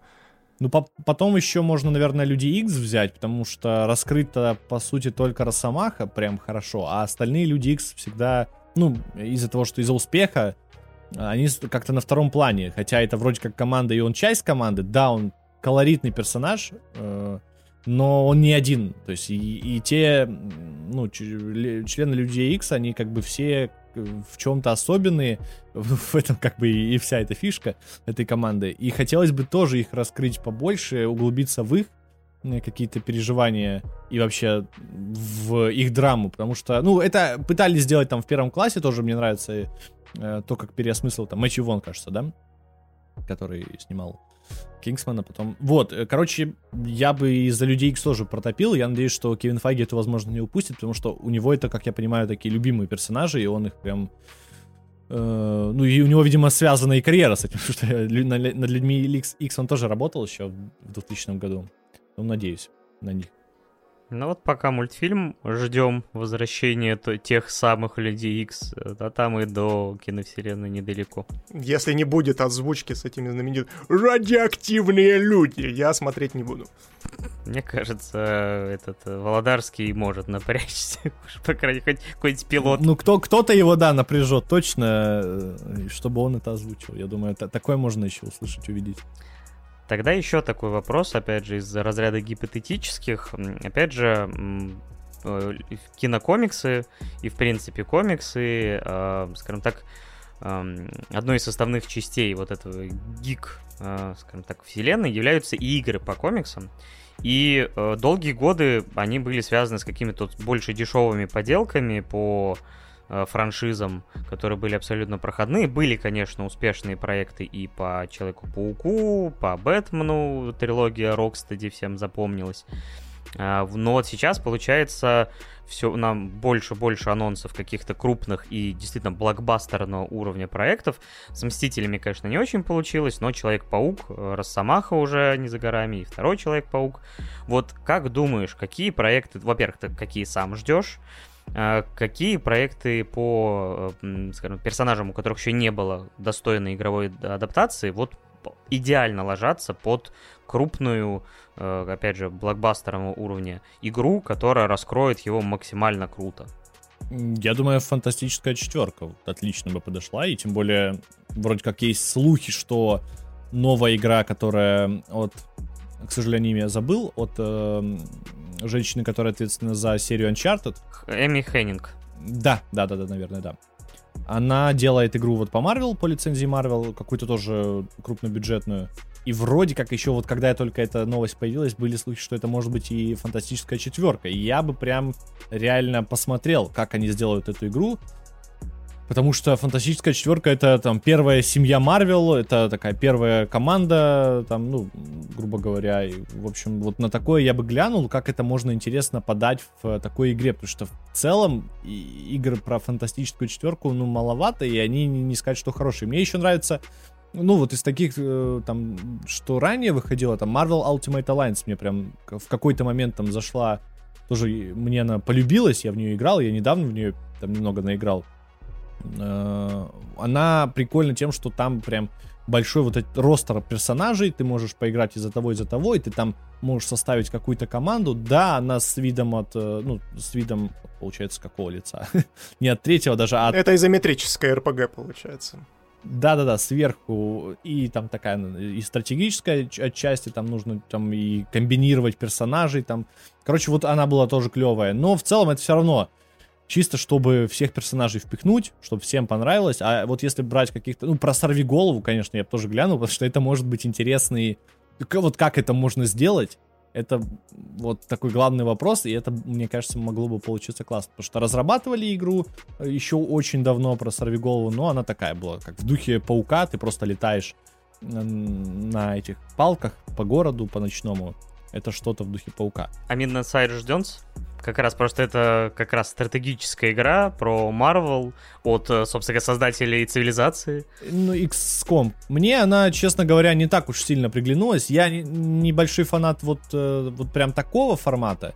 И она, вот я посмотрел геймплей, ну не знаю, вот это надо пробовать все равно, это может э, зависеть от геймплея, там, цивилизацию ты тоже посмотришь, такой, что-то, что-то сложно, а надо поиграть, и вот тут тоже надо поиграть и разобраться, понравится, не понравится, потому что если это просто оболочка из персонажей Марвел, то это, ну, ну, так, поиграть, попробовать, и оно не зайдет, если это игра прям вот, которая там все, все завязано на том, что это персонажи Марвел и все это на полную катушку используется, тогда интересно. Э, про Сорви голову я помню, как-то играл в VR-игру, я ее, по-моему, снимал, где нужно было э, что ли, или задействовать микрофон, или еще что-то там нужно было задействовать. Я показывал на канале. Она была интересна тем, что там э, окружение как бы строится за счет твоих действий, то есть там, или, допустим, ты говоришь, и она... Не, это, по-моему, другая игра какая-то была. А вот там, по-моему, или действие, или ты бросаешь камень, и от него отражается, и ты видишь карту. Да-да-да, звуковые волны отражаются, получается, мм. от брошенного камушка, и отражаются от стен, и от прочего всякого. Да, это был хоррор. А, а вот я бы такой, ну, что-то такое попробовал бы реально про Сорвиголову, это тоже было бы, ну, как чисто как experience э, именно, потому что делали же игры VR э, по Человеку-пауку, когда выходил, но это просто так, полетать на паутине, пострелять вот именно какую-то, может, хотя бы технодемку, я бы с удовольствием попробовал. Это было бы прикольно. Да, звучит здорово. Я, кстати, знаешь, что понял? Я понял то, что Ultimate Alliance очень круто бы лег, мне кажется, на какую-нибудь э, гача мобилку типа Геншина. Мне кажется, что в Китае что-нибудь подобное есть. Мне кажется, в Китае есть на любую вариацию какая-нибудь гача с этими персонажами и прочим. Или с неправильно названными персонажами комиксов. Вообще все что угодно. Человек-таракан. Кстати, про Человека-таракана и вообще странных персонажей. Сейчас стали набирать популярность экранизации комиксов вроде «Пацанов», неуязвимого, который, в принципе, даже можно назвать антисупергероикой, угу. и который явно вообще не претендовали на звание мейнстрима. Сам ты какие-нибудь э, не мейнстрим комиксы любишь, знаешь, может быть, какие-то, не знаю, там у тебя в поле зрения, но ты пока еще не дотянулся, но интересные. И если все-таки они вот уже читал, знаешь, какие бы ты сам рекомендовал, вот, может быть, про которые вообще никто не знает. Ну, вообще, здесь стоит э, заметить о том, что пацаны-то это не первая итерация вообще и попытка препарировать именно супергеройскую тематику, потому что, ну, комиксы о супергероях существуют достаточно давно, давно, и где-то, по-моему, как раз-таки с конца 90-х, с начала 2000-х э, начали появляться такие ваншоты, либо же короткие на 3-5 выпусков истории, связанные там как раз-таки, я помню, был Супербог, еще что-то связанное как раз-таки с аллюзией на Супермена и то, как, собственно, он себе многое позволяет и так далее. Это такие, собственно, представители, как э, там Dynamite Entertainment, где, кстати, сейчас пацаны выходят, Аватар Пресс, например, вот Aftershock, Аркания еще и тому подобное. Вот что-то из этого ты достигал, скажем так, глубин андеграунда комиксного? Ну, если брать э, что-то такое, прям, ну, не из большой двойки, не Marvel DC, то, ну, пацаны неуязвимые, там, Хеллбой мне нравится. Еще могу посоветовать Черный молот. Это, по сути, тоже такая супергероика, но прям альтернативная в плане, там тоже кризис э, мультивселенной, они там живут, там как бы такая э, сборище героев бывших, короче, очень интересно. А, он, он выходил на русском языке, Черный молот тоже советовал почитать, если вам хочется что-то вот вроде супергеройского, но что-то другое. Потом, э, ну не знаю, хранителей каких-нибудь тоже брать нет смысла, потому что про них так все знают. Э, Ходячие мертвецы, комикс с, э, офигенный. Потому что сериал как-то я посмотрел первый сезон, что-то мне дальше не пошло, не знаю почему. Хотя, ну, там, я, я так понимаю, там еще все хорошо было. и сейчас я не помню, сколько там. Какое-то время. 10, 10 сезонов или 11, когда он там уже вроде заканчивается, уже два раза вроде заканчивался, там что-то, короче, очень мутно. Я еще и смотрел спинов про них как-то. Бойтесь ходящих мертвецов, кстати, первый сезон. Там еще какой-то начался спинов, по-моему. Там, там я уже, я, да, я боюсь там даже думать, что там еще. Там очень много разных спинов, очень ответвлений. Все это вроде большая вселенная. Кстати, вот э, Sweet Tooth, который Сладкоежка на Netflix вышел сериал. Угу, да-да-да, про мальчика, который гибрид с олененком. Да, да, то вот он тоже классный в плане как комикс. И сериал тоже мне понравился, первый сезон вроде, второй тоже должен скоро выйти. Что тоже, тоже могу посоветовать и с первоисточником ознакомиться, и с сериалом тоже. Вот, понравился. Ну, так, наверное, пока все еще. Это надо сидеть, размышлять долго. Я вообще, кстати, сейчас подумал о том, что, конечно, многие из этих проектов э, вот опередили свое время, потому что вот сейчас популярны пацаны, там, неуязвимые, вот эта вся постироничная история, а потом вспоминаешь девятый год, десятый там, или начало, дес... Э, именно вообще десятых в принципе, и такой, Хранители вышли явно раньше времени, э, Кикэс более-менее собрал, но только первый. Да, да, кстати, да, э, пипец. Супер, не помню, это, кстати, по-моему, Джеймс Ган же снимал, или вот, по крайней мере, там было просто много очень похожих таких приземленных, да. Да, да, Джеймс Ган. Как раз в это время, то есть, но они все-таки не настолько, мне кажется, имели популярность, вот мне кажется, сейчас бы они гораздо лучше бы зашли с учетом вот этого тренда иногда на такую трешовость, кровавость и все такое прочее. То есть вот они немножко вышли раньше своего времени. Ну, Спаун еще, кстати, вот не знаю, забыл, по-моему, про Спаун. Спаун мне тоже нравится как, как, как персонаж, и комиксы о нем тоже прям приятно почитать. Ох, я все жду, когда же по нему выпустят хорошую экранизацию. Это, наверное, что-то на уровне ожидания с судьей, с продолжением судьи Дреда. Ой. Ну это ждать, видимо, еще и ждать. Ну да, вообще на самом деле много ну, вот, крутых героев, которые все-таки не получили достойной экранизации, и все-таки хотелось бы, чтобы в какой-то момент они получили, и это не пришлось как раз на момент, когда все, всех уже заколебают комиксы, и типа никто им денег снова не даст. То есть они пытались типа в 90-е или там в, в 2000-х что-то протолкнуть, ничего не получилось. Они такие, ну все, сейчас-то все любят кинокомиксы, все такие, а, все, больше не хотим, и они снова пролетели. типа спаун, опять же.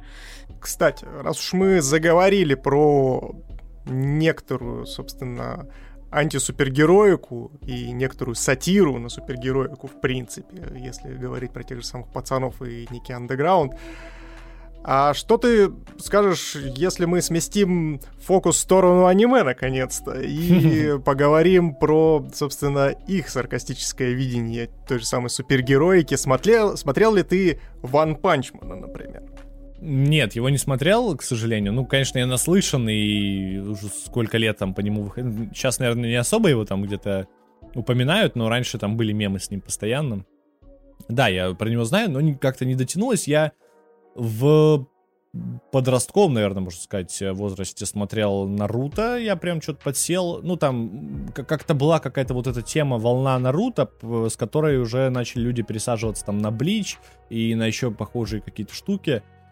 Э, ну, я не говорю уже про Шамана Кинга, которого все видели и все знают. Э, ну, вот Наруто я смотрел, смотрел, смотрел, смотрел, потом что-то в какой-то момент я просто перестал, потому что там каждую неделю выходили вот эти новые серии, видимо, я в какой-то просто момент растерял э, навык ожидания и смотрения регулярного. Ну, там 700 серий. Мягко говоря, если в ангоинге это смотреть, я люди, я просто недавно только познакомился с Наруто уже, типа, в, в этом возрасте, но у меня было секретное оружие, возможность скипнуть э, филлеры.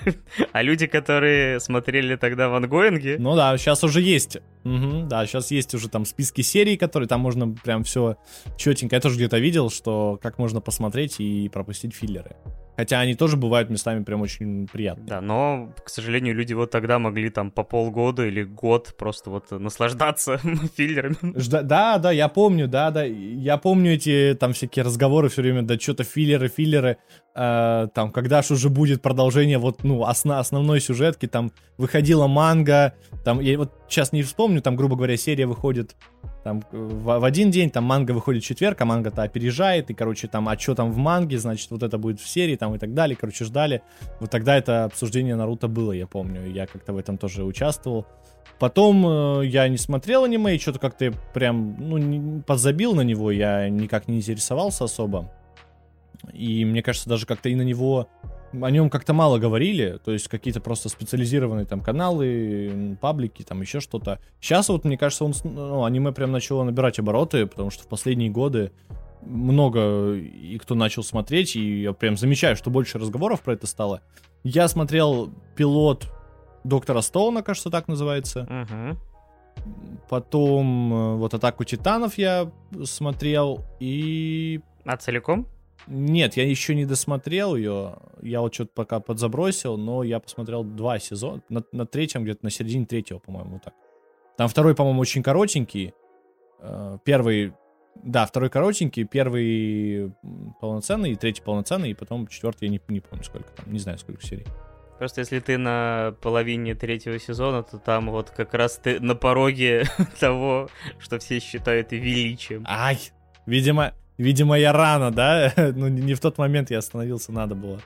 Ну что-то второй сезон мне просто второй момент, э, второй сезон мне сложновато дался после первого, потому что на, на контрасте как-то прям первый сильнее в разы мне показался.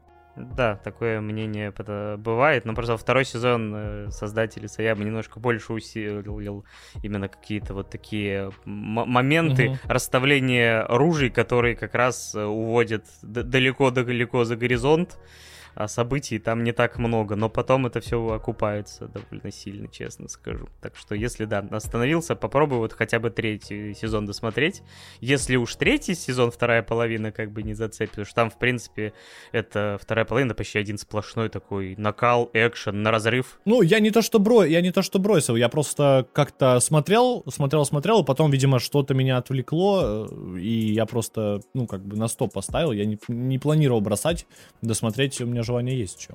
Ну, вообще, в «Атаке Титанов» очень занятная концепция, и это одно из таких действительно аниме, которое на, очень на слуху у неанимешной аудитории в первую очередь. Ну вот оно, да, долгие годы меня прям, э, это название, оно меня преследовало, потому что, я не знаю, ну там лет 5, наверное, я слышал, или 4, да нет, наверное, больше, там еще и фильм выходил, когда я помню. Долго я прям слышал про Атаку Титанов, Атака Титанов, я такой, ну ладно, что-то есть. Я, я знал про Титанов самих, естественно, их видел, то есть эти образы, я, э, ну, как бы был отчасти с этим знаком, но я не, не смотрел, что-то как-то вот не было у меня желания. Я в какой-то момент такой, так, а надо понять, что за Атака Титанов, что это вообще такое, и, в общем, начал. Но пока дальше там ковбоя Бибопа или Бибопа я еще тоже не смотрел. Поэтому там еще, еще у меня там целый-целый...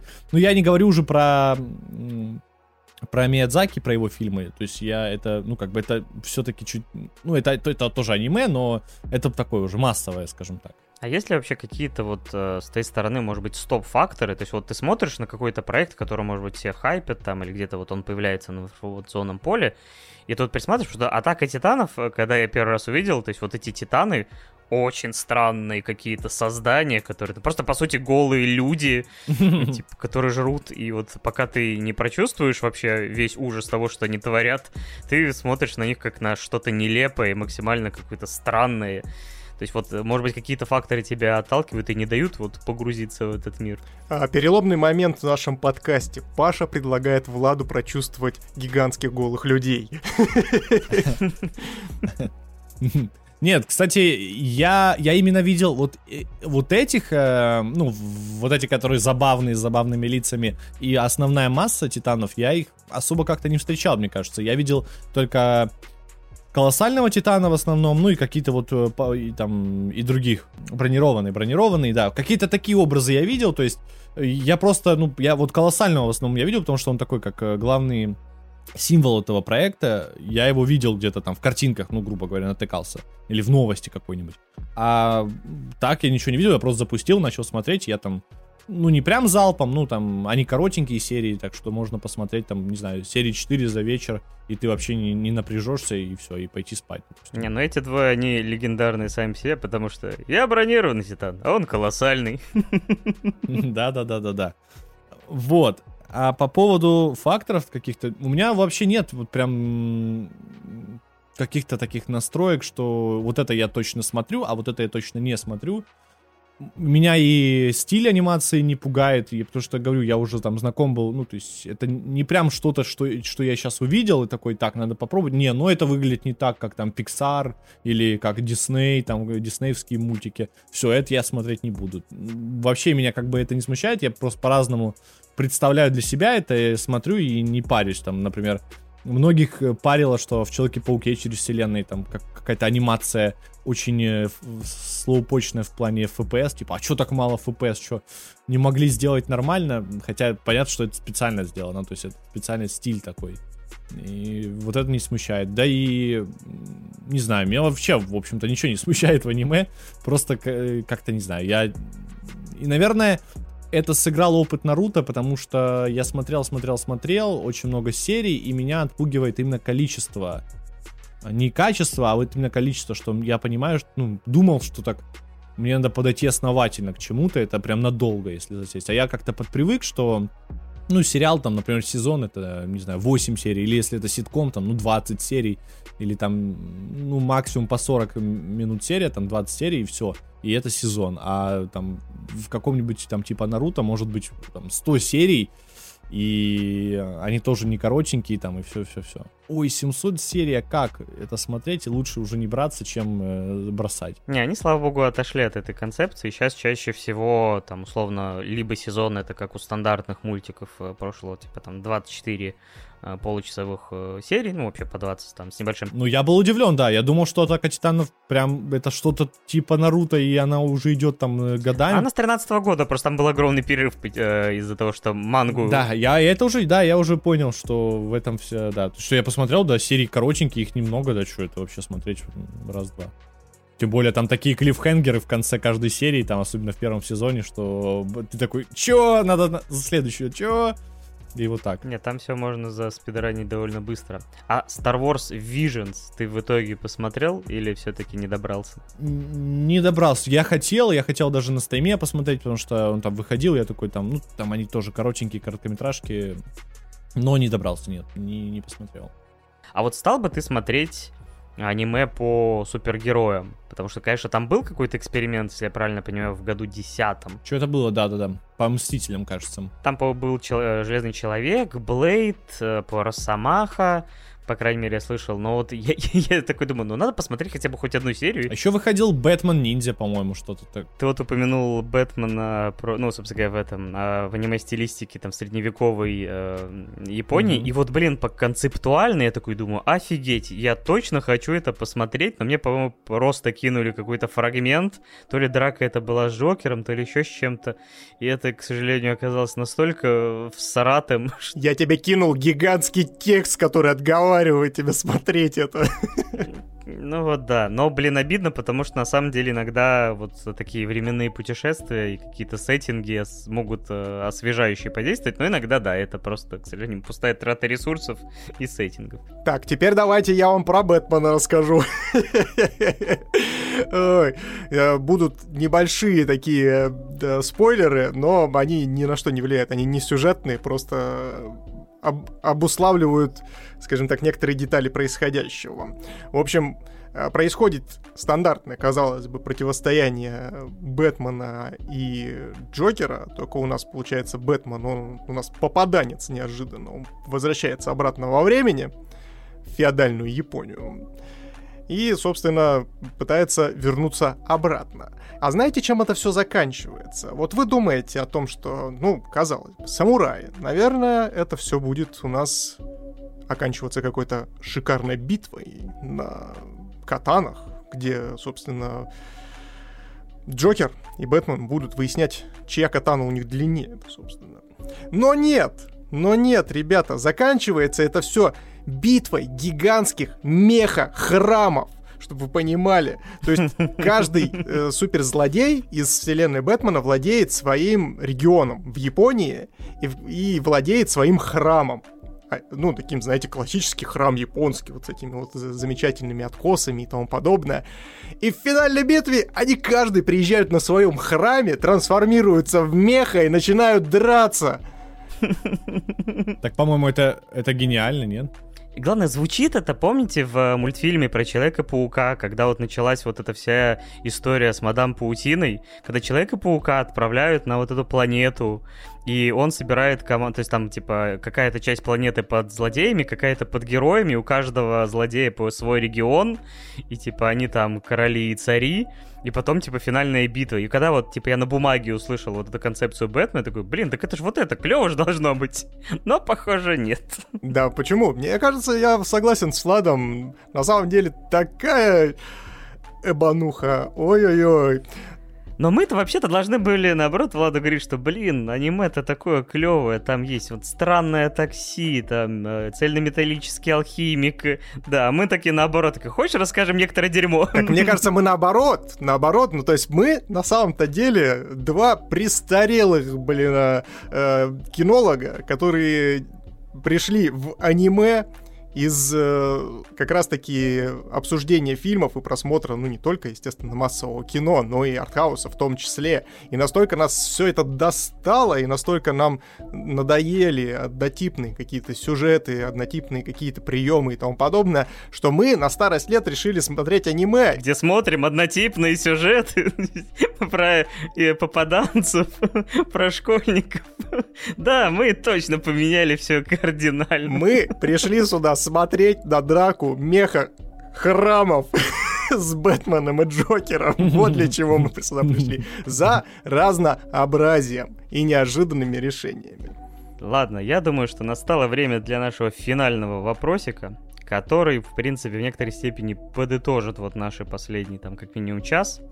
Влад, что, по твоему мнению, может стать новым трендом в индустрии развлечений, если все-таки вот интерес э, к супергероике вот реально вот достигнет какого-то уровня, что действительно стать меньше проектов, перестанут они окупаться, вот что может стать следующим каким-то вот э, феноменом, вот опять же пофантазируй.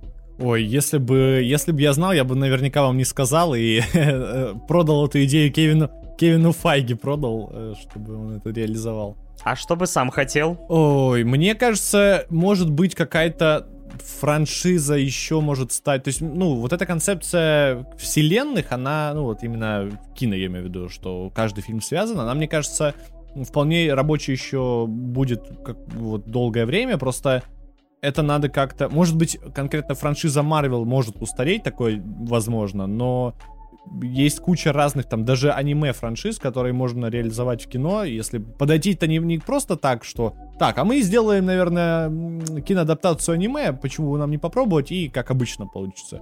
А вот именно действительно подойти нормально к этому, и действительно можно сделать тоже большую вселенную, потому что там тоже материала завались. И ну, да, даже та же Атака Титанов, ее тоже, по идее, можно реализовать с большим бюджетом, но это прям действительно нужно постараться, и это смотрелось бы, ну, не хуже там того, того же Марвела. Эх, где наш Кевин Файги анимешник? Да, где он? Надо, надо его ждать. Я думаю, что что-то такое. А вообще предсказать, кто бы знал, да, что так выстрелят именно кинокомиксы. Они тогда там в начале 2000-х выстрелили, и потом, что вот потом в итоге Мстители финал станут кассовым фильмом таким самым кассовым, наверное, тоже никто особо прям предсказать не мог, вот до такой степени.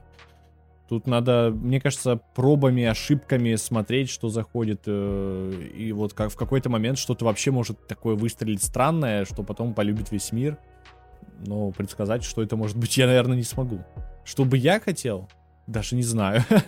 А видишь потенциал в экранизациях видеоигр, например, может быть? Я думаю, что вполне, вполне может быть. Просто как-то надо к этому серьезно, вот чтобы какая-то студия серьезно к этому подошла, вот прям взялась и, и точно делала так, как надо. Но, может быть, они боятся вот этого риска, что это видеоигра, и как бы они, понятно, зайдет, не зайдет. Они, они делают так спустя рукава, э, и получается она, ну, проваливается или собирает мало, и они такие, ну, понятно, это видеоигры, и, короче, не судьба, и в итоге и другие студии на это смотрят. А как только начну, ну, какой-то будет прям успех серьезный, то, я думаю, и другие студии подтянутся. Ну, вроде как Uncharted тоже неплохо зашел, хотя он не сказал бы, что сильно близок к игре, но ну, вроде как он зашел. Я, я надеюсь, что игры тоже начнут ну, как-то развиваться в этом плане, хотя игры это, мне кажется, игры зарабатывают гораздо, в играх, ну, на играх зарабатывают гораздо больше, чем в кино, и, типа, игроделы тоже не особо хотят этим заниматься. Это так, это если уже э, как такой материал переработанный туда отправлять в кино, потому что игры вроде как по поуспешней в плане денег. Но все хотят э, такую мультимедийную, скажем так, э, франшизу иметь. Ну да. Чтобы да. она была и на, ну, на всем, чем только угодно э, зарабатывала, и была известна и домохозяйке, и там чуваку с завода. То есть, в принципе, все этим грезят, потому что, да, миллионы миллионами, но всегда можно зарабатывать миллиард. Как, собственно говоря, это и делает тот же самый Дисней. Ну, в таком случае, мне кажется, что даже лучший формат сериалов бы подошло, тем более он там, уже годами развивается, и порой сериалы гораздо интереснее, чем фильмы. Ну, вот Last of Us в эту сторону уже как раз э, метит. Ну, вот я надеюсь, что получится годно, посмотрим, что из этого выйдет. Last of Us. Надеюсь, надеюсь, что получится интересно. А сам бы какую-нибудь э, игру хотел бы увидеть на большом экране за большие деньги? Надо, надо подумать. Цивилизацию на большом экране. вот, это, вот это было бы мощно. Там, знаешь, просто шоты с вертолета снимают, как одна армия врывается в другую, и все. Да, да, да, да. Ни одного крупного плана даже нет. Периодически, знаешь, всплывает еще такая стрелочка. Вот здесь главный герой. Да-да-да-да-да. Следите за ним, волнуйтесь за него. Да, здесь у него сейчас драматичный момент. В этот момент поплачьте, пожалуйста. Ты просто такая, как аплодисменты в студии. Ты такой, плачьте, он умер. Такой, кто, что? Да, таблички, уведомления будут всплывать. Может быть такое, что какой-то, какая-то даже не такая супер хайповая игра может быть интересна по сюжету настолько, что и фильм зайдет, может быть, и лучше, чем игра. А может быть, что там экранизируют GTA, она в итоге, ну, типа, соберет там на хайпе, но в итоге какой-то франшизы из нее не, не получится, потому что, ну, и GTA, как игра, там, например, она, ну, гораздо привлекательнее, чем фильм. То есть фильм, ну, фильм это какое-то стандартное, может быть, ограбление, например. Ну, типа, такого видели уже много раз. А поиграть в это и там с такими диалогами, с такими линиями, там, э, хронометраж, вот это тоже не включено. Поэтому Ой, игра, игра, игра. А пока ты думаешь, я скажу от себя. Мне одно время была очень большая вера в интерактивное кино. Но в интерактивное кино не в формате гейминга, как нам вот сейчас предлагает, например, там Supermassive Games, либо же собственно, Quantic Dream а, со своим Детроидом, который, несомненно, классные интерактивные сюжеты и, в принципе, игры, хотя геймплея там код наплакал, а в формате представления его на большом экране. Вот представляете, вот вы приходите в киношечку, садитесь, как Бандершмык? Да, да, как вот э, черное зеркало Бандершмык, который выходил, собственно, в, на Netflix и имел себе как раз-таки э, этапы голосования, где ты выбираешь развилки и по ним действуешь. И, а тут можно было бы в формате большого кино предоставлять людям выбор. Раздаешь просто пульты всему залу, и путем голосования они выбирают, куда, собственно, идет герой. А в конце фильма начинается драка, за, потому что ты убил моего любимого персонажа, козел. Да он вообще мудила, надо было его грохнуть. Зато представляешь, какая-то золотая жила. То есть тебе, если ты сделаешь много разных развилок, то можно будет фильм пересматривать раз по 5, по 10. Это кассовый успех максимальный. Ну да.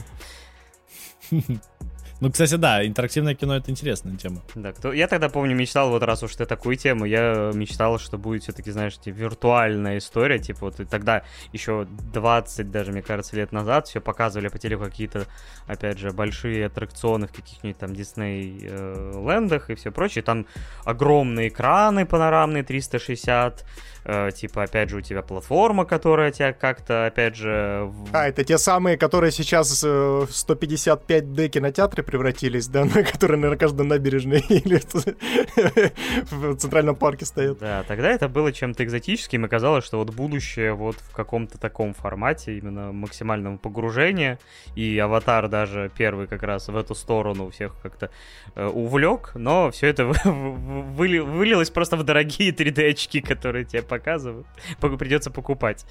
Или там э, за, за них доплачивать. Вот и все погружение ваш кошелек. Ну, я, я, я так подумал.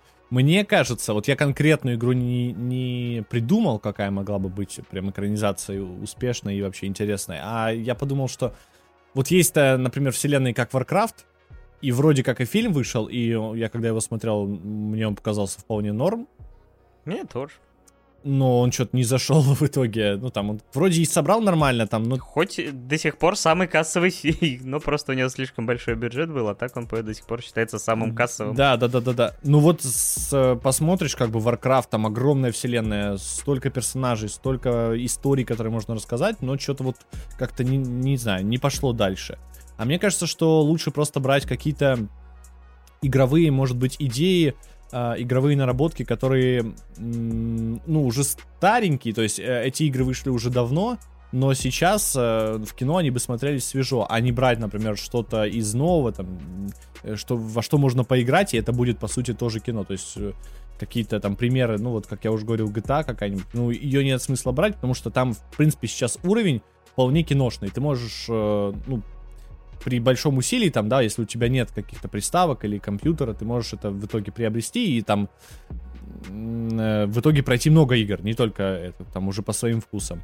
А брать какие-то старые такие наработки, там, может быть, даже вообще старинные игры, там, типа как Контра взять и что-то придумать из этого, из какой-то сюжет слепить и так далее. Ну, то есть я вот сейчас просто пример набрасываю. Мне ну... кажется, слушай, очень классный пример был бы взять настолки.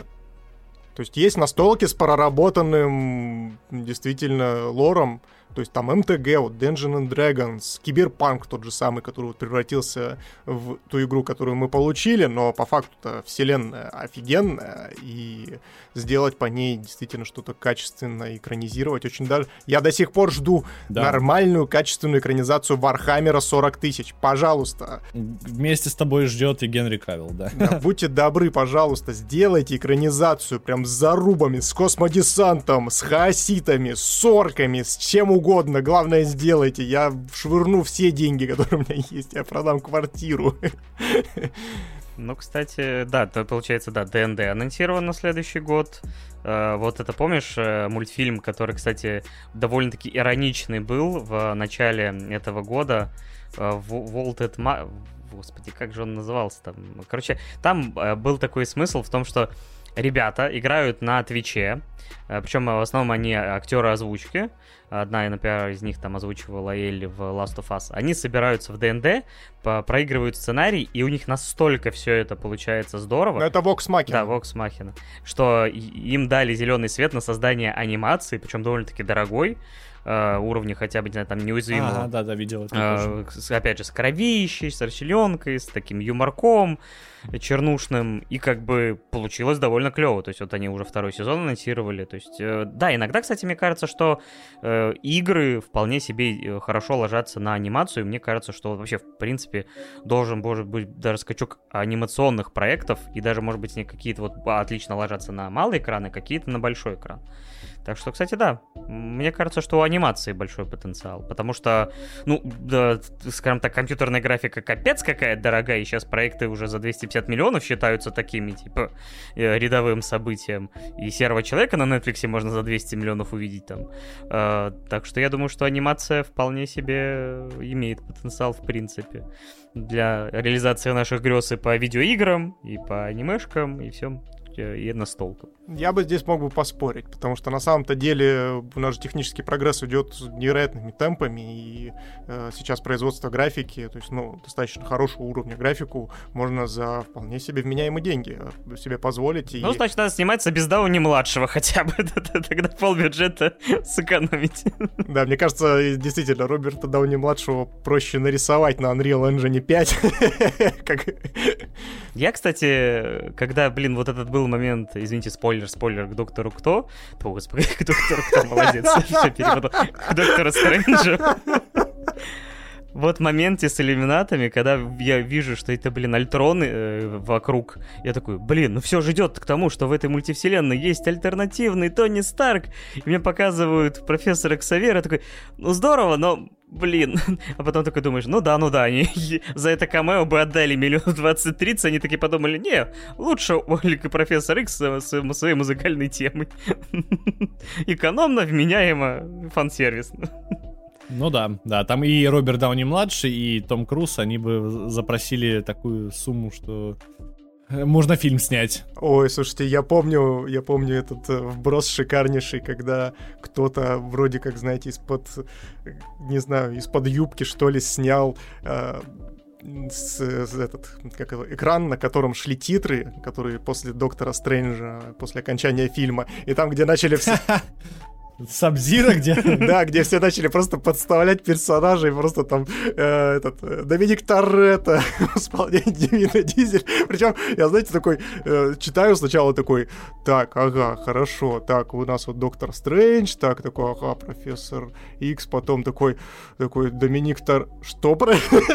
Потом до меня только дошло, что... Ой, Ну, это было бы шикарно, если бы... Это... Вот это была бы настоящая мультивселенная безумие, я считаю. И безумие, да. Кошмаров. Ой, на этой безумной ноте я предлагаю нам закруглиться. Мы, я лично думаю, за, за Мишу тоже скажу, что мы отлично провели время. Спасибо тебе огромное, Влад, что согласился с нами посидеть. Спасибо, что позвали, да. Было тоже приятно посидеть. Обсудили все, что можно. Да, я надеюсь, что этот, хоть что-нибудь мы прогадали, и, и дальше что, этот, мы как, как ясновидцы увидим и больше экранизаций, и с рейтингом R, и еще, еще, еще. Просто через пять лет, типа, Кьюбайт предсказал экранизацию контры на все деньги, еще... Ну, кстати, что-то, кстати, такое было. Мне кажется, я где-то видел. Поэтому, может быть, это чертоги разума мои. Да, так что посмотрим, насколько наши э, предсказания верны. Кевин Файги, если ты слушаешь наш подкаст, а мы знаем, что ты слушаешь наш подкаст, если вдруг ты там начнешь интерактивное кино реализовывать, ну ты хотя бы поделись с дедами-то, да и с Ладом тоже поделись. Что-то мы тут и... Ну да, в личку написать что, сложно что? Действительно, ну а то мнешься постоянно, вижу, что ты там набираешь текст, потом, видимо, стираешь и ничего не шлешь мне. Ай-яй-яй, не надо так, Кевин. Давай, давай уже по-нормальному. Нормально же общались, что ты начинаешь? Ну, в любом случае, Влад, спасибо тебе огромнейшее за столь душевную и классную беседу. Действительно, обсудили много всякого. Действительно, было очень лампово, круто. Э, И, собственно, э, по тому, что ты нам рассказал, о твоем подходе, в принципе, к блогингу как таковому, я думаю, действительно получился очень такой, своя, э, знаешь, староформатный, ламповый выпуск и эпизод нашего подкаста под названием 2D Деды. Да, на самое время поблагодарить наших слушателей, которые этот выпуск э, прослушали, надеюсь, от и до. Благодаря вашей поддержке мы будем, собственно говоря, продолжать э, придумать какие-то форматы, звать гостей.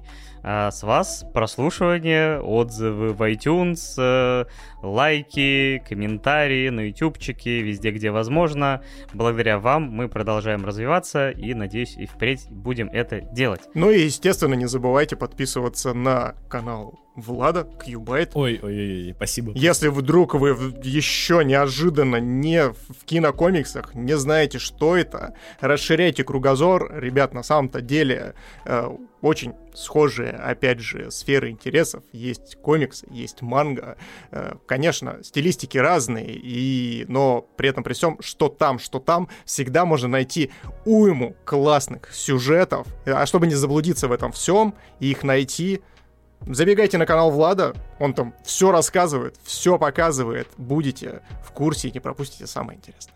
Ой, спасибо, ой, спасибо, нахвалили. Спасибо всем, кто слушал, и вам тоже спасибо за приглашение, было классно. Ну, а на связи с вами были я, Паша Беляев, также известный как Рекрут Три Девятки, Миша Попов, также известный как Майкл Рэббит, и Влад Кьюбайт. Всех обнимаем, приподнимаем.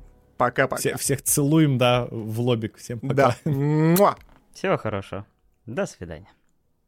Короче, я тут для себя, знаете, что открыл? Открыл офигенную тему, что тут с недавнего времени так получилось и исторически сложилось, то, что мне нельзя коровье молоко, как таковое. Мгм. И я, так как настоящий кофеман, я очень страдаю без молока, потому что, ну, латешечка без молока — это деньги на ветер, естественно. Начал всячески заменять. Пробовал там какое-то из злаков молоко, пробовал кокосовое молоко. Что-то вот прям не идет и не идет. И я такой нашел неожиданно альтернативу мороженому.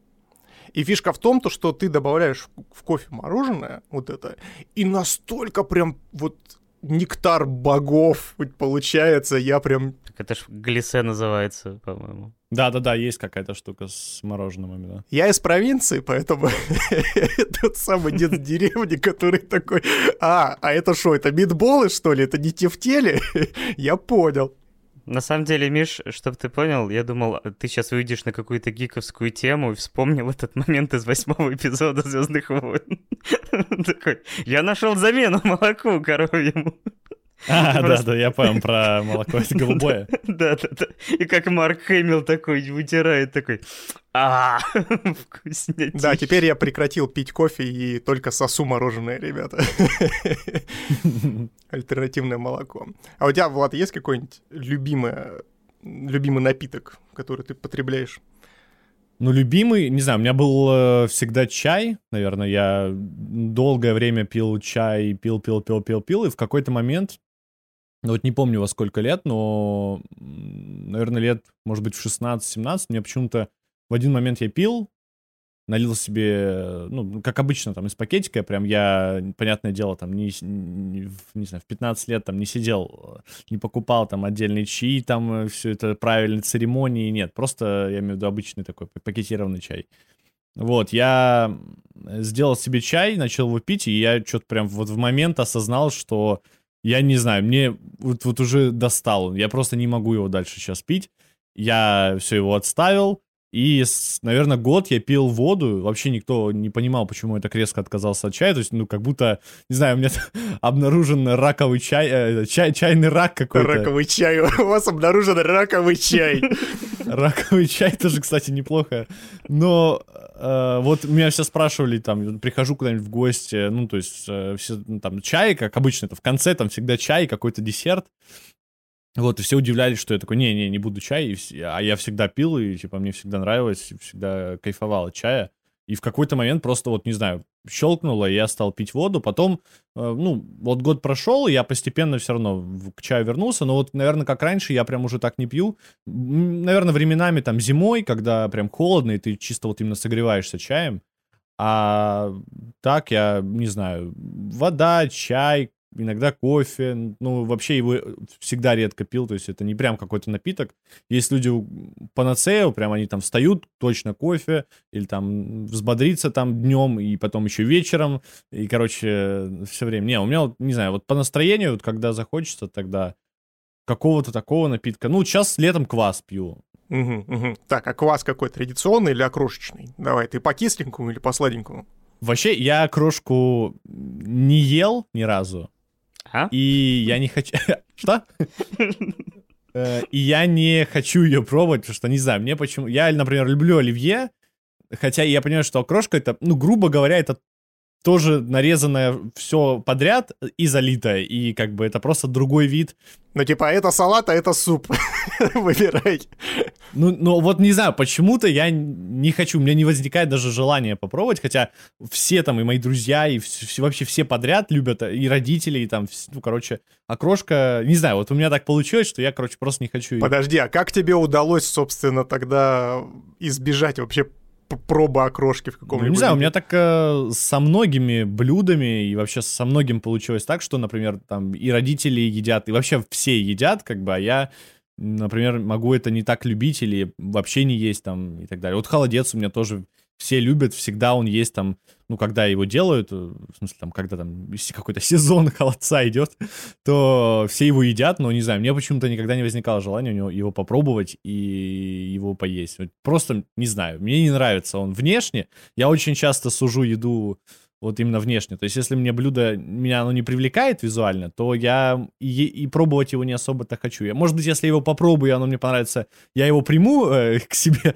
в семью, но, ну, короче, вот как-то с окрошкой не сложилось. Поэтому насчет кваса, я вообще, ну, не знаю, в прошлом году и до этого я, я пил, э, ну, чисто покупной староминский. Вот, кстати, домашний квас я пробовал, или даже не пробовал, точно не помню я его тоже как-то не, не знаю, он, он очень такой кислый, вот он как-то меня, не знаю, не вставляет, короче. А и покупной не то, чтобы там весь мне нравится, какие-нибудь там пресловутые там очаковские или что-то еще в этом духе. Но это прям совсем такой, ну, просто напиток. Я не могу назвать, что это прям квас-квас.